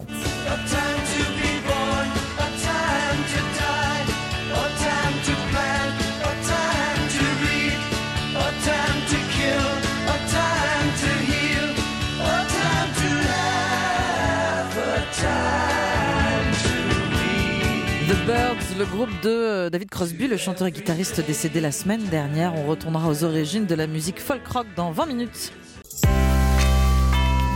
6h pile sur Europe 1. Europe Matin. Alexandre Lemaire et Amblin Roche. C'est une étape euh, symbolique qui pourrait bien relancer la fronde. La réforme des retraites est présentée aujourd'hui en Conseil des ministres. Inquiète, un texte qui inquiète aussi les associations. Dans un instant, reportage dans une structure où deux tiers des bénévoles sont euh, des retraités. Information de la nuit, le suspect de la tuerie en Californie est mort. Il se serait suicidé d'après la police. L'homme de 72 ans a tué 10 personnes samedi dernier dans un dancing. À la fin de ce journal, on retrouvera le correspondant correspondant d'Europe 1 à l'Open d'Australie à Melbourne avec l'élimination de Caroline Garcia cette nuit. Elle était la dernière Française encore en lice. Le journal de 6 heures présenté par Roman Oquet. Bonjour Roman. C'est la deuxième date du calendrier retraite du gouvernement. Présentation de la réforme en Conseil des ministres ce lundi. Prochaine étape, l'examen à l'Assemblée nationale début février. Le Parlement peut aménager le texte, dixit Emmanuel Macron, qui veut aussi avancer sur le sujet. Le point de blocage est toujours le même. Hein. La retraite à 64 ans, c'est un âge de départ qui crispe tous les syndicats et aussi le monde associatif. Les associations qui ont peur de perdre des bénévoles. Et oui, car les plus de 65 ans représentent un tiers des bénévoles des associations françaises. Quatre présidents sur dix sont aussi des seniors. L'association Saint-Vincent de Paul, par exemple, elle lutte contre la précarité. Pour Europe 1, Caroline Maudry a rencontré les retraités bénévoles clés de voûte de la structure. Moi, je suis arrivée euh, au lendemain de ma retraite. À 74 ans, Anne-Marie vient d'être nommée présidente de l'antenne du Morbihan. Lunettes sur le nez, gilet en laine impeccable. Depuis presque 20 ans, cette bénévole rend visite à des familles dans la précarité et distribue des colis alimentaires. Parce qu'il fallait déjà que je fasse quelque chose. J'étais très active, donc je n'allais pas rester comme ça sans rien faire. Notre cible, d'ailleurs, de recrutement, ce sont les jeunes retraités. Deux tiers des 17 000 bénévoles de l'association sont à la retraite. Le secrétaire général Patrick Dérouville suit de près l'actualité et cette réforme qui bouleverserait ces rangs de seniors. C'est eux qui font vivre la structure. Hein. Ça ne veut pas dire qu'on n'est pas efficace ou opérationnel à 64 ans et par rapport à 62 ans, mais c'est vrai que de facto, ça fait deux ans de disponibilité de moins. Cet âge qui est très important pour nous parce que plus on a un retraité qui est jeune, plus on a d'énergie, plus on a d'idées. Un problème qui se répercute avec un autre. Depuis dix ans, le nombre de retraités dans les associations diminue. France Bénévolat avance trois hypothèses l'envie de voyager, des seniors qui ont eux-mêmes des parents à charge et des fins de carrière difficiles. Le reportage de Caroline Baudry. La réforme des retraites, une bataille au long cours que les syndicats se disent prêts à mener. Oui, avant le rendez-vous du 31 janvier, la CGT appelle à manifester aujourd'hui devant les préfectures. Le secrétaire général Philippe Martinez n'exclut pas non plus des actions pendant les vacances d'hiver. Et demain, l'intersyndicale de la SNCF tranchera aussi sur la possibilité d'une grève reconductible. Et pour tenir dans la durée, il y a même des caisses de grève. Les explications de Margot Faudéré. En ligne ou sous forme physique en chèque, ces caisses peuvent être gérées au niveau de l'entreprise, du syndicat ou même de l'intersyndical et n'importe qui peut participer, rappelle Fabrice Coudour, secrétaire fédéral de la Fédération des mines et de l'énergie de la CGT. Quand il y a des grosses luttes, il y a des grosses caisses de solidarité qui se construisent. Il y a plein de salariés qui ne sont pas adhérents, qui sont assez d'accord avec nous, euh, par peur aussi peut-être de l'affichage, préfèrent participer à ces caisses de solidarité. En quelques jours, plusieurs caisses ont été lancées, comme celle de la CGT RATP, de Solidaire RATP ou encore de CGT Infocom. Une chose est sûre, les besoins sont importants. Une manifestation nationale euh, organisée à Paris, c'est plusieurs millions d'euros. Les casse-croûtes, l'achat de banderoles, d'autocollants, de chasubles. Vous pouvez avoir des caisses où il va y avoir 500 euros et d'autres euh, où il va y avoir plusieurs euh, milliers d'euros euh, dessus localement. Le fait simple qu'il y ait des caisses de solidarité qui existent montre que le mouvement est soutenu. Pour le moment, difficile de savoir quels montants ont été récoltés. Sur certaines caisses, cela se compte déjà en centaines de milliers d'euros. Margot Faudéré du service économie d'Europe 1. 6h04 minutes, c'est l'information de la nuit. Aux États-Unis, le suspect de la tuerie de Californie est mort. D'après les autorités locales, l'homme de 72 ans se serait suicidé après une course-poursuite avec la police. Samedi soir, il avait tué 10 personnes dans une boîte de nuit. On ignore toujours pourquoi. En tout cas, les drapeaux seront mis en berne sur ordre du président américain Joe Biden. Les États-Unis, où plus de 200 rassemblements avaient lieu ce week-end. Oui, des dizaines de milliers de personnes dans les rues pour commémorer l'arrêt pardon, Roe v. Wade qui légalisait l'avortement dans tout le pays il y a 50 ans. Sauf qu'en juin, la Cour suprême a annulé cet arrêt et depuis, l'avortement est illégal dans 13 États américains. Aviva Fried, vous êtes la correspondante d'Europe 1 aux États-Unis et ce combat pour l'avortement, il sera aussi politique, Aviva. Oui, c'est au cri de Mon corps, mon choix que des dizaines de milliers de personnes ont défilé dans tout le pays, euh, des participants très déterminés. Pour eux, le combat ne fait que commencer et il doit s'exercer avant tout dans les urnes. Euh, Rachel O'Leary-Carmona, la directrice de la Marche des femmes qui organisait les manifestations, a tenu à rappeler les objectifs. Nous devons protéger nos libertés. Il faut que le gouvernement arrête de s'occuper de notre corps et de notre vie. Il faut que les députés au niveau local et national nous aident, pas qu'ils essayent de nous contrôler. Chez les politiques, c'est la vice-présidente Kamala Harris qui est montée au front pour commémorer les 50 ans de l'arrêt Roe v. Wade, et elle l'a fait en Floride, sur les terres du gouverneur très conservateur Ron DeSantis, potentiel candidat à la présidentielle l'année prochaine, qu'elle a ciblé sans le nommer. Est-ce qu'on peut vraiment être libre si de soi-disant dirigeants se prétendent à l'avant-garde des libertés? Alors qu'ils osent restreindre les droits des Américains et attaquent le fondement même de la liberté? Et les démocrates l'ont bien compris, hein, la défense de l'avortement est plus que jamais un thème électoral porteur, puisque selon les sondages, près de deux Américains sur trois souhaitent que l'avortement reste légal. Aviva Fried, correspondante d'Europe 1 aux États-Unis. 6h et 6 minutes, l'actualité sportive sur Europe 1, radio officielle du championnat du monde de handball. Alors, Allemagne ou Norvège, quel adversaire pour les Bleus en quart de finale? Ils seront fixés ce soir avant un match prévu mercredi. Et qui sait, peut-être une septième victoire pour la France qui cumule pour l'instant six rencontres sans défaite. Les champions olympiques parmi les favoris, bien sûr, de la compétition. en revanche, c'est moins glorieux côté tennis, hein, Roman, puisqu'il n'y a plus aucun Français en lice à l'Open d'Australie. Eh oui, plus moins glorieux, c'est le moins qu'on puisse dire. Caroline Garcia éliminée cette nuit en huitième de finale, la quatrième joueuse mondiale sortie par la polonaise Magdalinette. Christophe Taureau, vous êtes le correspondant d'Europe à Melbourne. On suit la compétition, bien sûr, avec vous. Alors, c'est une sacrée des illusions pour la Lyonnaise qui avait pourtant remporté, on le rappelle, hein, les Masters de fin d'année il y a quelques semaines, Christophe.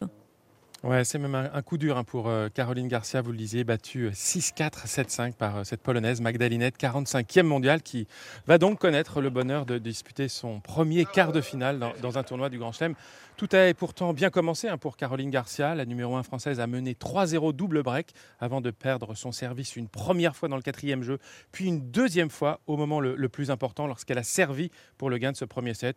Et puis dans la deuxième manche, Garcia n'a jamais réussi à, chasser sa tension, sa frustration, multipliant les, mauvais choix tactiques. Et la dernière française encore en lice s'est donc inclinée après 1 h 57 minutes de jeu. Les statistiques reflètent évidemment le, mauvais match de la Française. 49% de première balle, 33 fautes directes, bien loin de, ses standards de l'année passée qui, lui avaient permis euh, d'atteindre les demi-finales de l'US Open, où vous le disiez, de, remporter le Masters. Je vous donne rapidement donc la composition des quarts de finale de ce tableau féminin de l'Open d'Australie. Ribakina Ostapenko, Pegula Azarenka, Pliskova Linette, Sabalenka, Vekic et donc pas de Caroline Garcia malheureusement. Merci pour ce point complet Christophe Taureau, envoyé spécial d'Europe 1 à Melbourne et on vous retrouve d'ailleurs dans, dans une heure dans le journal de 7 heures. C'était le journal des sports avec Winamax. Les jeux d'argent et de hasard peuvent être dangereux. Perte d'argent, conflits familiaux, addiction. Retrouvez nos conseils sur joueurs-info-service.fr et au 09 74 75 13 13. Appel non surtaxé. Merci Roman Oquet, 6h08 sur Europe 1. Très bon réveil. Et on se retrouve dans un instant avec le pressing. À tout de suite. Les premières informations de la journée avec Alexandre Lemaire et Omblin Roche sur Europe 1. Très bon réveil sur Europe 1, très bon lundi, 6h11, un café tout chaud et la presse toute fraîche. Oui, c'est l'heure du, pressing, effectivement. Et avec nous, Dimitri Vernet pour feuilleter les journaux du matin. Quel est votre choix, Dimitri, aujourd'hui eh bien, bah, Moi, je n'ai pas eu besoin de chercher bien loin ce matin, puisque ben, j'ai sélectionné l'article qui fait la une du Parisien. Je vous lis son titre Messi, la Terre est ronde. Une affirmation claire qui tombe sous le sens. Messi, ça veut dire mais oui. Mais oui, exactement. Messi.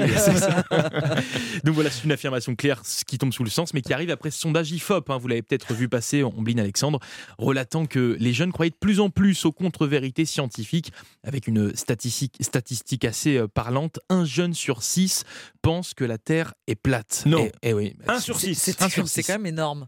C'est énorme et c'est assez alarmant, il faut le dire. Hein. Et c'est expliqué en partie justement par la nouvelle consommation d'infos chez les jeunes bah, qui s'informent via les réseaux sociaux comme euh, TikTok. Sauf que problème, par exemple sur cette plateforme, une vidéo sur cinq contiendrait des fake news. Du coup, eh bien la science a décidé de contre-attaquer en s'installant sur les réseaux pour poster eh bien leur propre contenu. C'est ce qu'on apprend dans cet article. On a par exemple Alexandre, un professeur de SVT qui s'est euh, assez euh, récemment lancé sur TikTok.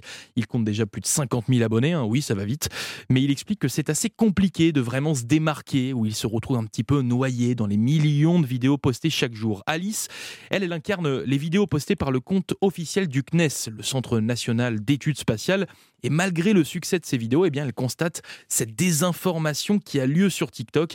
Et comme l'explique euh, la médecin Hélène Rossino dans cet article, c'est impossible de vraiment vaincre bah, justement ce phénomène qui, euh, qui a vraiment une très très grosse ampleur. Bref, en tout cas, tous insistent sur un point, le rôle de l'école pour contrer contre ces fake news. Car oui, bah, même si investir les plateformes comme TikTok ou YouTube est un premier pas, le contenu est noyé dans tout le reste et surtout bah, pour un jeune, impossible pour lui d'identifier un vrai d'un faux scientifique. Du coup, quand ils viennent dans les écoles, ces scientifiques, eh bien c'est bien plus facile pour les élèves. Le CNES d'ailleurs explique être à l'initiative de nombreuses actions en milieu scolaire. Et puis bah, bien sûr, ces scientifiques expliquent l'importance des parents pour créer en fait un véritable esprit critique à leurs enfants, leur permettant d'identifier ben, les fake news sur TikTok ou, TikTok. Sauf que ben y a un hic. Les adultes eux-mêmes sont parfois sensibles aux théories complotistes. Dans le même sondage Ifop, 3% des seniors pensent également que la Terre est plate. Voilà. Mais si euh, la Terre est ronde, la révolte scientifique hein, à lire dans les colonnes du Parisien ce matin. Ah mais moi je reste, euh, je, reste ébahi par ce chiffre. un jeune sur six pense que la Terre est plate. Et ça va même plus loin pour ceux qui utilisent régulièrement TikTok, c'est un jeune sur trois. Voilà. Bon, alarmant. Voilà, ça blesse sans voix. Je sais plus quoi dire là. Votre sélection ce matin. Faisons ça. La page santé du Figaro ce matin, article psycho qui nous donne des conseils pour consoler un proche après cette info. Dimitri, il va me consoler un peu. Hein. On se sent souvent euh, démuni face à la détresse d'un ami, d'un membre de sa famille, après une séparation, un deuil, un licenciement. Comment faire pour soulager sa peine?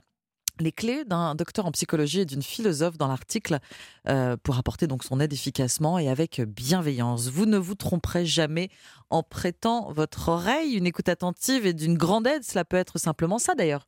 Juste de l'écoute, se sentir écouté, c'est se sentir épaulé. Laissez d'ailleurs la personne s'épancher, c'est ce dont elle a le plus besoin. Ne cherchez pas à relativiser la situation, à donner des conseils, tu devrais ou tu verras surtout si elle n'a rien demandé. L'erreur la plus commune, écrit le Figaro, c'est de ramener la situation à sa propre histoire. On a tous tendance à le faire pour consoler. On raconte mhm. qu'on a vécu la même chose et donc euh, on oublie le ah, témoignage de la personne qu'on est. Mhm. Mais il vaut mieux ne pas faire. Il vaut mieux écouter. Si vous ne savez pas comment faire pour sécher les larmes d'un ami, eh bien dites-le lui. Je veux t'aider, mais je ne sais mhm. pas comment faire.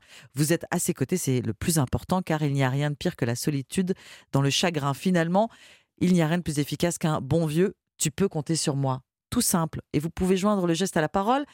Mais éviter les impairs, mais pour éviter les impairs, mieux vaut poser la question. Le proche éploré n'a peut-être pas envie d'être pris dans des bras. Enfin, si ce n'est pas nécessairement, euh, ce n'est pas nécessairement un proche que vous allez consoler, il ne faut pas s'interdire, je cite, à prendre la main d'une personne qu'on connaît peu. Rentre chez toi. Le bistrot va fermer, tu gonfles la taulière.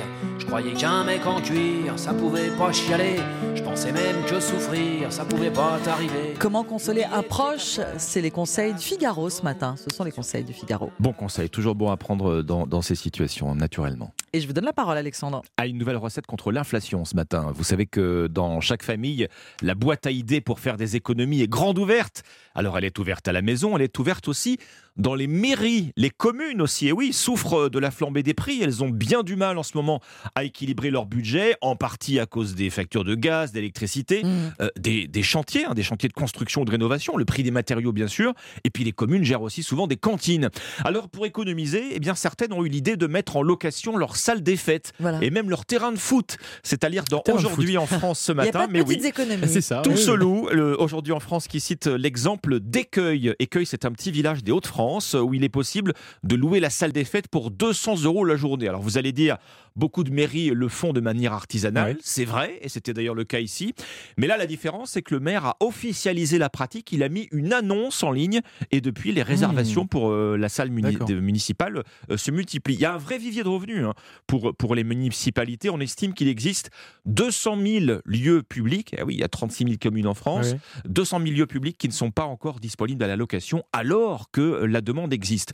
On peut donc louer un terrain de foot. Dans les villes qui ont davantage d'équipements municipaux, euh, tout se loue d'ailleurs. Un cinéma, un musée, ah, une piscine. On peut aussi louer une bibliothèque, un site c'en est un site internet, hein, c'en est fait une spécialité, c'est un peu le Airbnb en fait des lieux publics. Ça s'appelle marilou.com. Alors marilou euh, L2O, hein, vous savez comme c'est souvent le cas sur les sites internet. Mhm. Là, vous allez trouver tout et à tous les prix. Alors comme dit le site, on peut maintenant réserver en ligne la salle de son village d'enfance. Mais si vous voyez les choses en grand, bah, par exemple si vous préparez votre mariage, je sais pas, vous pouvez aussi réserver la cour d'honneur du célèbre château de Pierrefonds dans l'Oise. Elle est disponible pour 3000 euros par jour. Je vais plus au sud dans le pays, dans le département du Rhône. Vous pouvez louer là encore une salle, comme c'est souvent le cas dans les, dans les communes, à Saint-Cyr au Mont d'Or, 200 euros par jour. Ah dans le Pas-de-Calais, en retour dans le Nord, vous pouvez réserver le centre aquatique. On peut louer un centre ah aquatique euh, dans le pays de l'Imbre, 1500 euros par jour. C'est un bel anniversaire. Mais oui, c'est ça. vous voyez que les idées ne manquent pas. C'est pour les communes, en tout cas pour les collectivités, une nouvelle façon de mettre bah, du beurre dans les épinards en ce temps d'inflation que euh, qu'on connaît tous. Et dans une salle communale ou dans un dans une salle euh, dans un centre aquatique, on va peut-être moins gêner les voisins quand on fera du ah bruit. Bah, c'est aussi l'avantage. c'est aussi, l'avantage. Merci beaucoup, Alexandre. Merci, Dimitri. C'était le pressing et dans un instant, la partition du groupe The Birds sur Europe 1. Europe 1. Votre partition Blin à 6h20 sur Europe 1. Il était l'une des légendes de la musique folk rock américaine. On a appris en fin de semaine la disparition du chanteur et guitariste euh, David Crosby. Eh bien, on le retrouve ce matin avec vous, Omblin. On est au tournant euh, des années 60 en Californie, dans un nouveau groupe euh, pour David Crosby, un groupe mhm. qui se fait appeler les Birds. Oui, dans l'histoire de la musique, rares sont les artistes qui peuvent se targuer euh, d'avoir créé un genre en électrifiant la musique folk, en fusionnant le son des Beatles avec les mots de Bob Dylan. The Birds donne naissance au folk rock, cette expression inventée par la presse musicale américaine dès l'été 1965. Par la même occasion, le groupe de Los Angeles stoppe l'invasion britannique pilotée par les quatre garçons de Liverpool.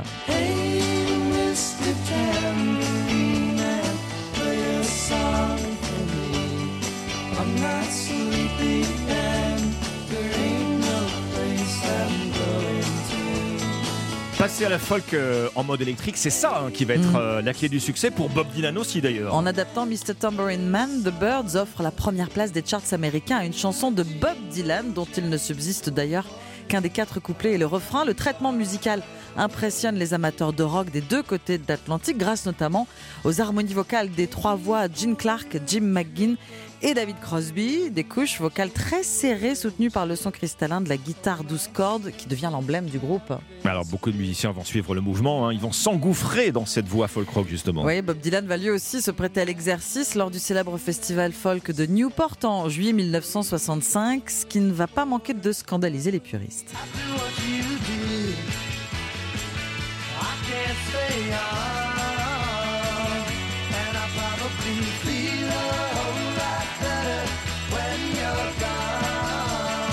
La particularité des Birds, Omblin, euh, par rapport aux autres groupes qui décollent, eh bien, c'est qu'on n'a pas affaire à une bande de copains. en Oui, fait. à la différence des Rolling Stones, hein, Oui. par exemple. Vous voyez les Birds, euh, finalement, comme une association de talents, un groupe né d'une ambition commune plutôt que d'une amitié fraternelle, ce qui va avoir des conséquences. hein. et pour conséquence, quelques batailles d'ego, une lutte interne pour faire valoir son individualité. En 1966, le groupe fait un premier virage important, une incursion dans l'univers psychédélique, hein, on l'entend, accompagné par des prises régulières d'LSD.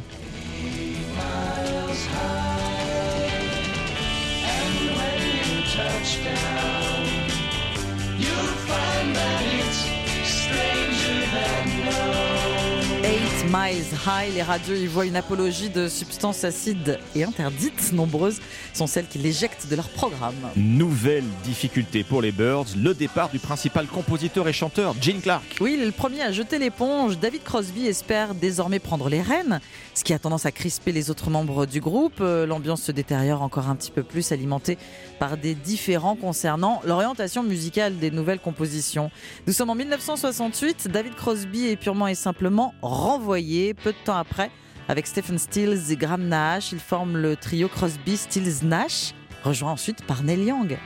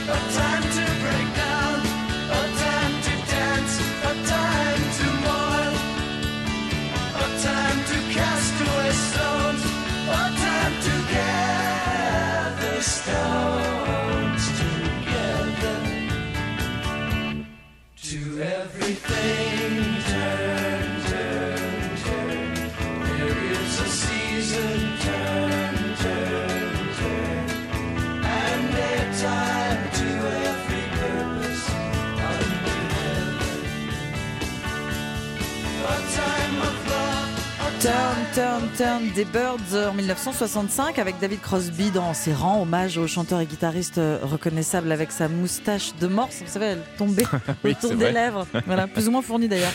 David Crosby, cofondateur des Birds, et de Crosby, Stills, Nash and Young. Il est décédé jeudi dernier, il avait 81 ans. Merci Omblin, 6h25, très bon réveil sur Europe 1. Après le journal, l'interview écho. On va s'intéresser ce matin à la lutte contre le gaspillage, alors que la loi anti-gaspi souffle sa première bougie. Depuis un an, les entreprises n'ont plus le droit de détruire leurs invendus non alimentaires, mais une majorité d'entre elles l'ignorent tout simplement. C'est ce qui ressort d'une étude que viendra nous présenter euh, Pierre-Yves Pasquier de la start-up Commerceau, spécialisée dans l'économie circulaire. Avant cette heure, la revue de presse internationale avec les correspondants d'Europe 1 et l'innovation avec Anissem Bida.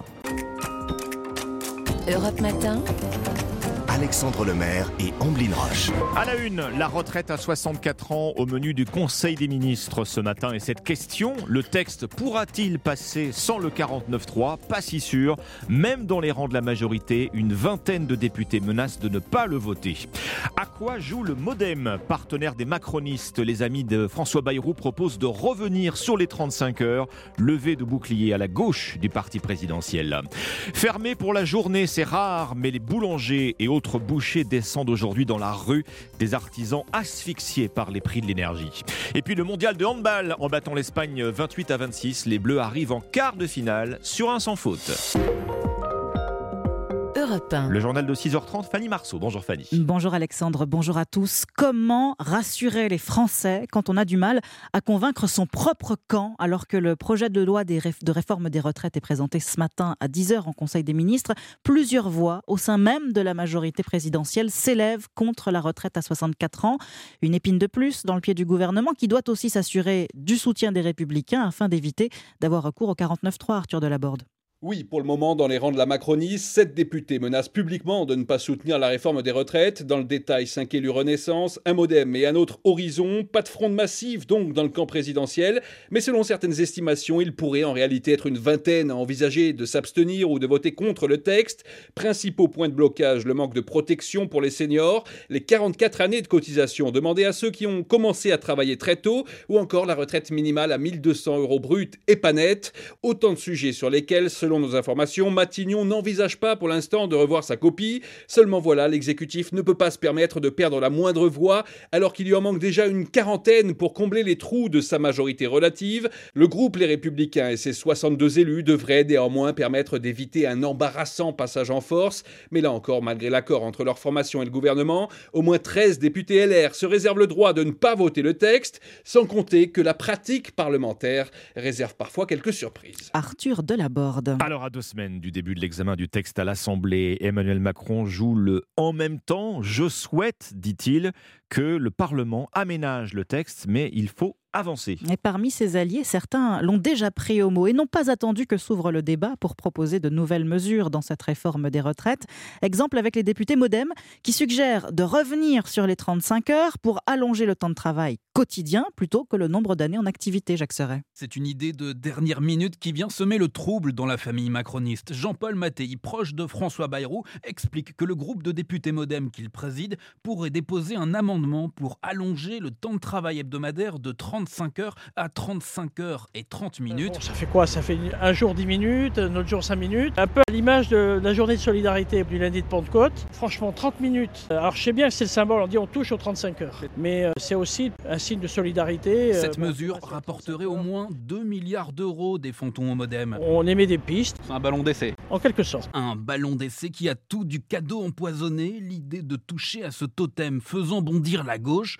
Le gouvernement balaye donc d'un revers de main cette proposition du modem, mais le mouvement centriste compte bien poser d'autres exigences, comme une clause de revoyure pour 2027. Il faut avoir la sagesse et l'humilité de dire que ce qui est fait aujourd'hui peut être amené à être vu dans quelques années. Commentaire d'un député Renaissance, avec des amis comme ça, pas besoin d'ennemis. Jacques Serret du service politique d'Europe 1. Notez par ailleurs que le président du Rassemblement national, Jordan Bardella, appelle pour sa part à un référendum sur la réforme des retraites, proposition déjà rejetée par le gouvernement. Le Parti socialiste toujours dans la tourmente après le fiasco de l'élection de son premier secrétaire. Hier, le PS a annoncé, après recomptage, la victoire officielle d'Olivier Faure avec 51,09% des voix.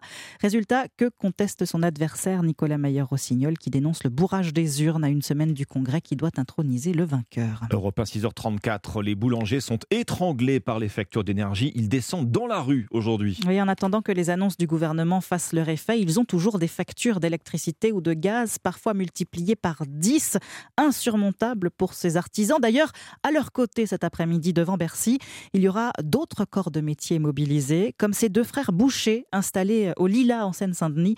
Gabriel Bruno les a rencontrés pour Europe 1. Je vous conseille le jambon de poulet. Slim Loumi et son frère Karim, les deux patrons, ont vu le montant de leur facture d'électricité exploser. 1400 euros par mois il y a un an, 2400 euros désormais. Ce qui va coûter cher en premier lieu, c'est euh, les chambres froides et les vitrines. Après, en deuxième, on va avoir les Donc, euh, on fait euh, deux cuissons par jour maximum. Avant, on était à 4, des fois 5 tournées. Là, je peux plus me permettre. Plein de nouvelles habitudes ont été prises, éteindre la vitrine et débrancher les ordinateurs la nuit. Les marges ont également été un peu réduites, ce qui devrait permettre de passer le cap et de conserver les 24 salariés. Slim aimerait tout de même être plus accompagné par l'État et c'est pour cette raison qu'il manifestera aujourd'hui. La France, euh, sans l'artisanat, n'est plus la France. On est réputé mondialement par rapport à nos talents qu'on a dans la boucherie, dans la pâtisserie, dans la restauration. Donc il faut soutenir ça, il faut protéger nos, nos artisans. D'autant qu'au-delà des prix de l'énergie, tout a augmenté, explique Slim, les matières premières, les emballages et même le savon. Gabriel Bruno. On part maintenant aux États-Unis où les drapeaux sont en berne. Vive émotion après la fusillade qui a fait 10 morts et une dizaine de blessés samedi soir près de Los Angeles. Aviva Fried, vous êtes la correspondante d'Europe 1 en Californie. La police a finalement identifié le suspect. Sa motivation reste un mystère. Oui, on n'en sait toujours pas plus hein, sur les motifs qui auraient poussé le tueur présumé à commettre un carnage samedi soir dans une salle de bal de Monterey Park, un faubourg de Los Angeles. Mais les autorités ont identifié le suspect. Il s'agirait de Hussan Tran, un homme de 72 ans d'origine asiatique. Après avoir ouvert le feu à l'arme semi-automatique à Monterey Park, il aurait ensuite tenté de récidiver dans une autre salle de bal d'une ville voisine. Euh, Il a alors été désarmé par des personnes sur place avant de prendre la fuite. Une fuite qui s'est terminée à 45 km de là dans un van où il a été retrouvé par la police, mais il s'était déjà donné la mort avec une arme à feu. L'enquête va donc devoir déterminer pourquoi il a agi de la sorte, même si aucune hypothèse n'est pour l'instant écartée, le mobile raciste semble peu probable. Une maigre consolation pour les habitants de Monterey Park. La ville à majorité asiatique devait accueillir un grand festival pour célébrer le Nouvel An chinois. Une année qui commence donc par la tuerie de masse la plus importante en Californie depuis 5 ans. À Viva Fried. En sport, du tennis et la désillusion de Caroline Garcia à l'Open d'Australie cette nuit. La Française, quatrième mondiale, a été éliminée en huitième de finale par la Polonaise Magdalinette. La France s'en sort mieux en handball. Les Bleus invaincus à l'issue de la phase de poule du championnat du monde en Pologne. Hier soir, ils ont battu les redoutables Espagnols 28 à 26 et terminent ainsi premier de leur groupe. En attendant de connaître leurs adversaires pour les quarts de finale ce soir, l'équipe de France savoure ce parcours sans faute, Axel May. Oui, et ce sont des Bleus tout sourire qui sont allés saluer après cette nouvelle victoire le groupe d'irréductibles supporters qui les suit sur chaque compétition. Et même si le match avait un enjeu très relatif, les deux équipes étant déjà qualifiées pour les quarts de finale, Dika même, qui évolue en club à Barcelone, avait encore plus de sourire que ses camarades d'avoir battu les Espagnols. Ah, bien sûr, à titre personnel, euh, comme ça je rentre à la maison, je suis tranquille. Euh, mais non, euh, c'est toujours des, matchs super, super intéressants. On aurait pu lâcher le match parce qu'on était mené de 3 et il n'y avait pas d'enjeu, donc on aurait pu lâcher le match, mais l'équipe elle a vraiment fait preuve de caractère. Les Bleus affronteront en quart le perdant du match Norvège-Allemagne qui a lieu ce soir. Le gardien Vincent Gérard assure ne pas avoir de préférence. On a pris pour habitude de, de- déjà de ne pas donner du, du grain à moudre aux adversaires en disant qu'on préfère les jouer euh, parce que ça n'a pas de sens. Et, euh, et aussi, quand on voit les compositions de l'équipe d'Allemagne et de l'équipe de Norvège, euh, c'est deux très belles équipes. euh, les, les deux nous ont déjà battus, on a déjà battu les deux. euh, Des Bleus qui, après Katowice et Cracovie, vont de nouveau voyager. Leur quart de finale aura lieu dans le nord de la Pologne, mercredi à Gdansk. Axel May, envoyé spécial d'Europe 1 à Cracovie. Europe 1, radio officielle du championnat du monde de handball. Merci Fanny Marceau, 6h38. Bon réveil, bienvenue si vous nous rejoignez. À suivre, comment mieux lutter contre le gaspillage Depuis un an, une loi interdit aux distributeurs de détruire leurs invendus non alimentaires. La majorité des entreprises ignorent simplement l'existence de cette nouvelle règle. C'est le résultat d'une étude que nous présente dans un instant Pierre-Yves Pasquier, fondateur de Commerceau, start-up euh, spécialisée dans l'économie circulaire. A tout de suite. Alexandre Lemaire et Omblin Roche sur Europe 1. Comment mieux lutter contre le gaspillage? La loi AGEC euh, est entrée en vigueur il y a un an exactement. Elle interdit désormais aux entreprises de détruire leurs invendus non alimentaires. Où en est-on? Un an après C'est tout l'objet de l'étude publiée par Commerceau, une start-up spécialisée dans l'économie circulaire. Votre invité, Alexandre, c'est Pierre-Yves Pasquier, cofondateur de Commerceau. Bonjour Pierre-Yves Pasquier. Bonjour. Vous allez fêter avec Commerceau vos 10 ans d'existence, hein, je Tout à crois. fait. Votre mot d'ordre, les invendus ont de la valeur. Vous êtes un acteur de la lutte contre le gaspillage. Euh, vous sauvez euh, chaque jour, je crois, des tonnes de déchets des poubelles. hein. Expliquez-nous. Donc, en fait, effectivement, Commerceau, on est parti d'un constat, c'est que c'est complexe pour les entreprises de gérer au quotidien leurs- invendus. Donc, aussi bizarre que ça puisse euh, paraître, c'est une petite partie de leurs produits, une toute petite partie de tout ce qu'elles vendent. Et donc, elles sont quotidiennement euh, concentrées à faire leur commerce. Et donc, euh, gérer les invendus, c'est pas forcément évident pour elles. Et donc, quand on somme effectivement la quantité d'invendus, que ce soit alimentaire ou non alimentaire, dans la totalité de la distribution, eh bien, ça génère effectivement beaucoup de beaucoup d'invendus. Et donc, on a spécialisé Commerceau dans la gestion et la valorisation de ces produits pour organiser en fait le don de ces produits directement aux associations euh, caritatives par exemple les restos du cœur, les banques alimentaires, mais aussi euh, euh, l'agence du don en nature, par exemple. Voilà, donc vous travaillez en lien avec la grande distribution, ex- Exactement. essentiellement. Vous publiez euh, donc cette étude sur les invendus non alimentaires, puisqu'effectivement, on vient de le dire, un an, il y a un an, entrée en vigueur la loi euh, AGEC, hein, qui interdit aux entreprises désormais de détruire tous leurs invendus neufs. Premier renseignement de votre étude, alors là, il pose question, hein, Pierre-Yves Pasquier, quasiment les trois quarts des professionnels qui vous ont répondu ne connaissent simplement pas l'existence de cette nouvelle règle anti-gaspillage. Mais effectivement, c'est ce qu'on a, c'est ce qu'on a euh, pu mesurer dans l'étude. En fait, euh, euh, juste si on reprend un petit peu de perspective, la loi AGEC, elle a été votée en mars 2020. Donc rappelons-nous, on était en mars 2020, c'était le début de la période du Covid. Oui. Et elle démarre son application en janvier 2022, là où on était encore dans le Covid. Donc c'est une des explications qui fait que bah, cette loi est peu connue, parce qu'en fait, euh, bah, les entreprises ont été concentrées, en- évidemment, ces deux, deux dernières années à, à gérer euh, leurs ouvertures, fermetures administratives, par exemple. Donc, du coup, elles ont dû euh, se concentrer sur leur cœur de métier qu'est le commerce. Et donc, bah, forcément, la loi AGEC est passée un petit peu à côté. Les invendus non alimentaires, c'est évidemment très vaste. hein. Qu'est-ce que ça comprend? Le, prêt, le prêt-à-porter, mais pas le, seulement. le textile, mais tous les produits de la maison, l'équipement, les produits électroniques, les articles de sport, les articles de bricolage, euh, voilà, tous les produits que vous pouvez euh, trouver euh, dans le commerce euh, spécialisé ou non. Quand on entend parler d'invendus, ça représente une grosse part de ce que les chaînes euh, commandent pour mettre, euh, pour, pour mettre dans les rayons Ou c'est vraiment infinitésimal Alors voilà, ça c'est une des complexités euh, de notre métier, c'est que les invendus, ça représente que quelques pourcents, entre euh, 1 et 3 Oui. Et donc du coup, ça devient complexe pour les entreprises. Quand vous êtes euh, euh, directeur d'un magasin, euh, par exemple, dans le bricolage, vous avez que 1 à 3% de vos invendus qui sont, de votre chiffre d'affaires qui est invendu. Et donc forcément, quand vous gérez déjà votre commerce, c'est déjà bien, et donc vous avez peu de temps pour gérer ces invendus. Premièrement. Deuxièmement, gérer en local à Brest ou gérer en local à Bordeaux avec des associations, ça va pas être forcément le même process, la même organisation. Et donc du coup, ça, ça repose beaucoup sur des initiatives locales. Et puis troisièmement, l'autre complexité qu'on remarque, c'est que les entreprises euh, ne savent pas forcément comment s'y prendre. Quel produit je peux donner? Est-ce que ce produit qui est légèrement abîmé, j'ai le droit de le donner ou pas? Et ainsi de suite. Et donc nous, commerçants, on va aider les entreprises à simplifier leur organisation pour faire euh, que ce geste soit vraiment euh, naturel pour les entreprises. 2% des entreprises déclarent réussir à valoriser tous leurs invendus non alimentaires neufs.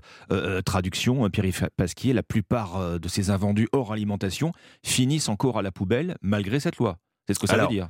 Effectivement, ils- pour une grande partie aujourd'hui, ils, ils- ils partent encore à la poubelle. C'est lié avec le chiffre précédemment que vous avez cité. Quand il y a quasiment les trois quarts des entreprises qui ne savent pas qu'il y a une obligation euh, liée euh, à l'interdiction de valorisation, forcément euh, difficile pour les entreprises de respecter cette loi. Il y a aussi effectivement le ministère de la Transition écologique qui doit prendre ses responsabilités et réitérer son engagement à vouloir réduire cette, cette, cette part vendu. Mhm. Mais oui, effectivement, il y a encore, il y a encore du travail à faire. Pourquoi des produits vont devenir des, des- des invendus euh, Est-ce que c'est parce qu'ils ne sont pas partis même à prix cassé, même en solde? Est-ce qu'ils ont, qu'ils ont des défauts esthétiques ou de fabrication? C'est euh, En fait, vous avez un, vous avez un schéma euh, qu'on constate euh, quand on va faire nos courses. C'est en fait, il y a les produits, puis une fois qu'ils sont euh, euh, potentiellement invendus, effectivement, on est en plein dedans, on va faire une période de solde, puis éventuellement, on va les remettre en solde la période suivante, et ainsi de suite. Mais une période de solde, c'est une période de réduction. Euh, vous avez des problèmes marketing, vous avez des problèmes où, euh, quand bien même un produit n'est pas cher, il va pas se vendre. Euh, vous avez des problèmes de mode, vous avez tout un tas d'éléments qui font qu'il y a une obsolescence commerciale, marketing principalement des produits, qui font que vous avez, selon l'ADEME, plus de 4 milliards de produits, 4 milliards de valeurs de produits. 4 milliards d'euros 4 milliards d'euros de valeurs invendues chaque année en France. qui partent à la poubelle. Alors, et- et- les- oui, Ils partent pas forcément à la poubelle. invendus, invendus. Ouais. Mais les entreprises donc ont tout intérêt à, à les valoriser ces invendus pour leur Alors, marge. N- Par exemple, nos clients, euh, euh, l'année dernière, ont généré plus de 57 millions d'euros d'économies. Donc on voit bien que économiquement, elles ont un intérêt à le faire. Euh, maintenant, il faut que ben voilà, forcément, les stratégies des entreprises s'orientent plus vers euh, ces, sujets de RSE. Il y a évidemment euh, un lien entre euh, l'économie et l'écologie. Évidemment, moins jeter, ça va faire, c'est faire des économies. C'est de plus en plus logique pour les décideurs en entreprise, mais au quotidien, c'est pas encore simple à mettre en place, et donc c'est en ça que Commerceau, par exemple, va pouvoir les accompagner.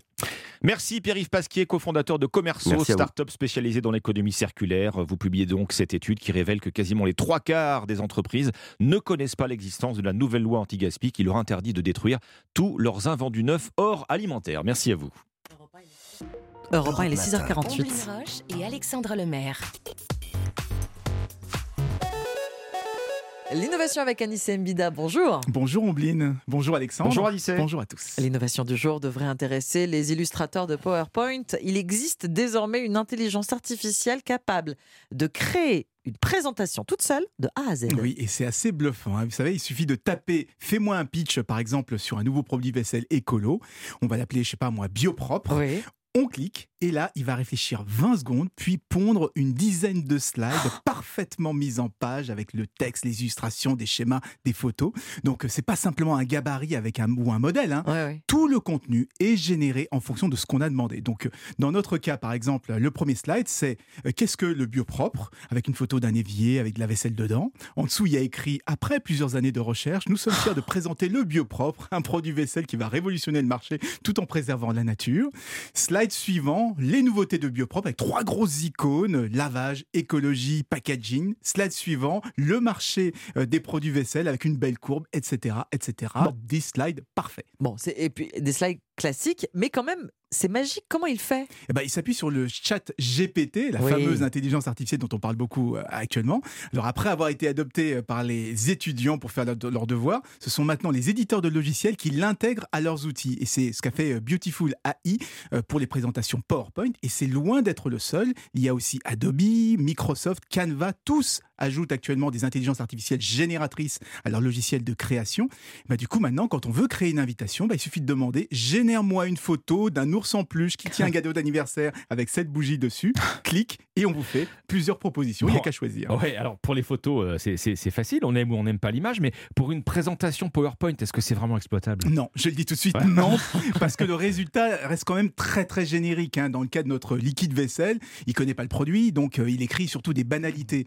Euh, si on veut quelque chose de spécifique, ben, on n'aura pas le choix, il faut trous- retrousser les manches et y aller de sa propre créativité. Mais l'objectif, euh, c'est de, c'est pas de remplacer qui que ce soit ou quoi que ce soit. Ouais. On cherche surtout, eh bien, à lever l'angoisse de la page blanche, à nous donner un petit peu d'inspiration, à nous donner une base de travail qu'on va ensuite Mm. euh, peaufiner. Merci Anissé. Merci Anissé. Europe Matin.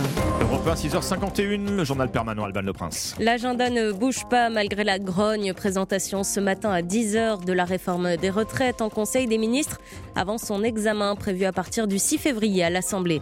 Invité du grand rendez-vous européen CNews Les Échos, hier Jordan Bardella plaide pour un référendum. Le président du Rassemblement national indique aussi que son parti présentera un projet alternatif. Les boulangers et plus globalement les artisans manifestent aujourd'hui à Paris. Ils veulent dénoncer leur ras-le-bol face à la flambée des prix de l'énergie et des matières premières. Et puis aux États-Unis, les drapeaux mis en berne à la demande de Joe Biden après la fusillade qui a fait 10 morts en Californie samedi lors du Nouvel An lunaire. Le suspect, un homme d'origine asiatique de 72 ans, a été retrouvé mort dans une camionnette. Nous devons aider le continent africain. to live with us the European dream. Good friend of Taiwan. Europe Matin. La revue de presse internationale, première étape euh, ce matin, le Brésil. Bonjour Jean-Claude Gérez. Bonjour. De quoi parle ce matin la presse brésilienne? Eh bien du président Lula qui a décidé de faire le ménage dans l'armée. Le site G1 explique qu'après les émeutes du 8 janvier à Brasilia, où une partie des militaires ont été accusés de connivence avec les bolsonaristes radicaux, la confiance est brisée entre l'exécutif et une partie des militaires. D'où la décision du président, rapporte l'Estado de São Paulo, de limoger le commandant des armées, le général Jules César Daruda, nommé par Jair Bolsonaro. Il a été remplacé par le général Thomas Miguel Ribeiro Paiva, qui souligne la folia de São Paulo, a admis que les forces armées auraient pu arrêter les émeutes dès le début. Rétablir la confiance ne sera pas simple, selon le général Hamilton Mourant. Dans le journal O Globo, l'ex-vice-président de Jair Bolsonaro estime en effet que Lula alimente la crise avec l'armée en limogeant le commandant en place. Nous sommes maintenant en Irlande avec vous, Laura Taushanov, à la une de la presse irlandaise.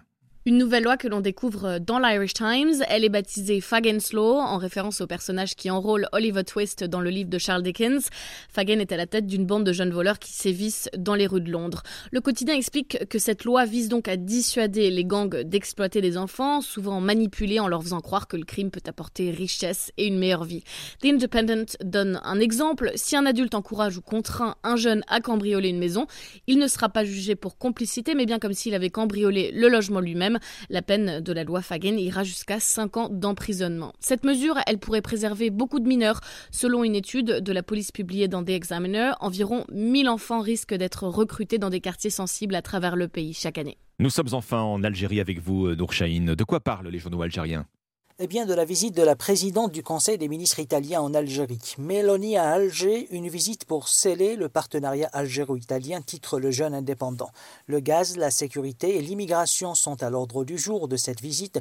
Selon le soir d'Algérie, l'Italie profite des tensions diplomatiques entre Madrid et Alger pour hisser son partenariat avec les autorités algériennes à un très haut niveau.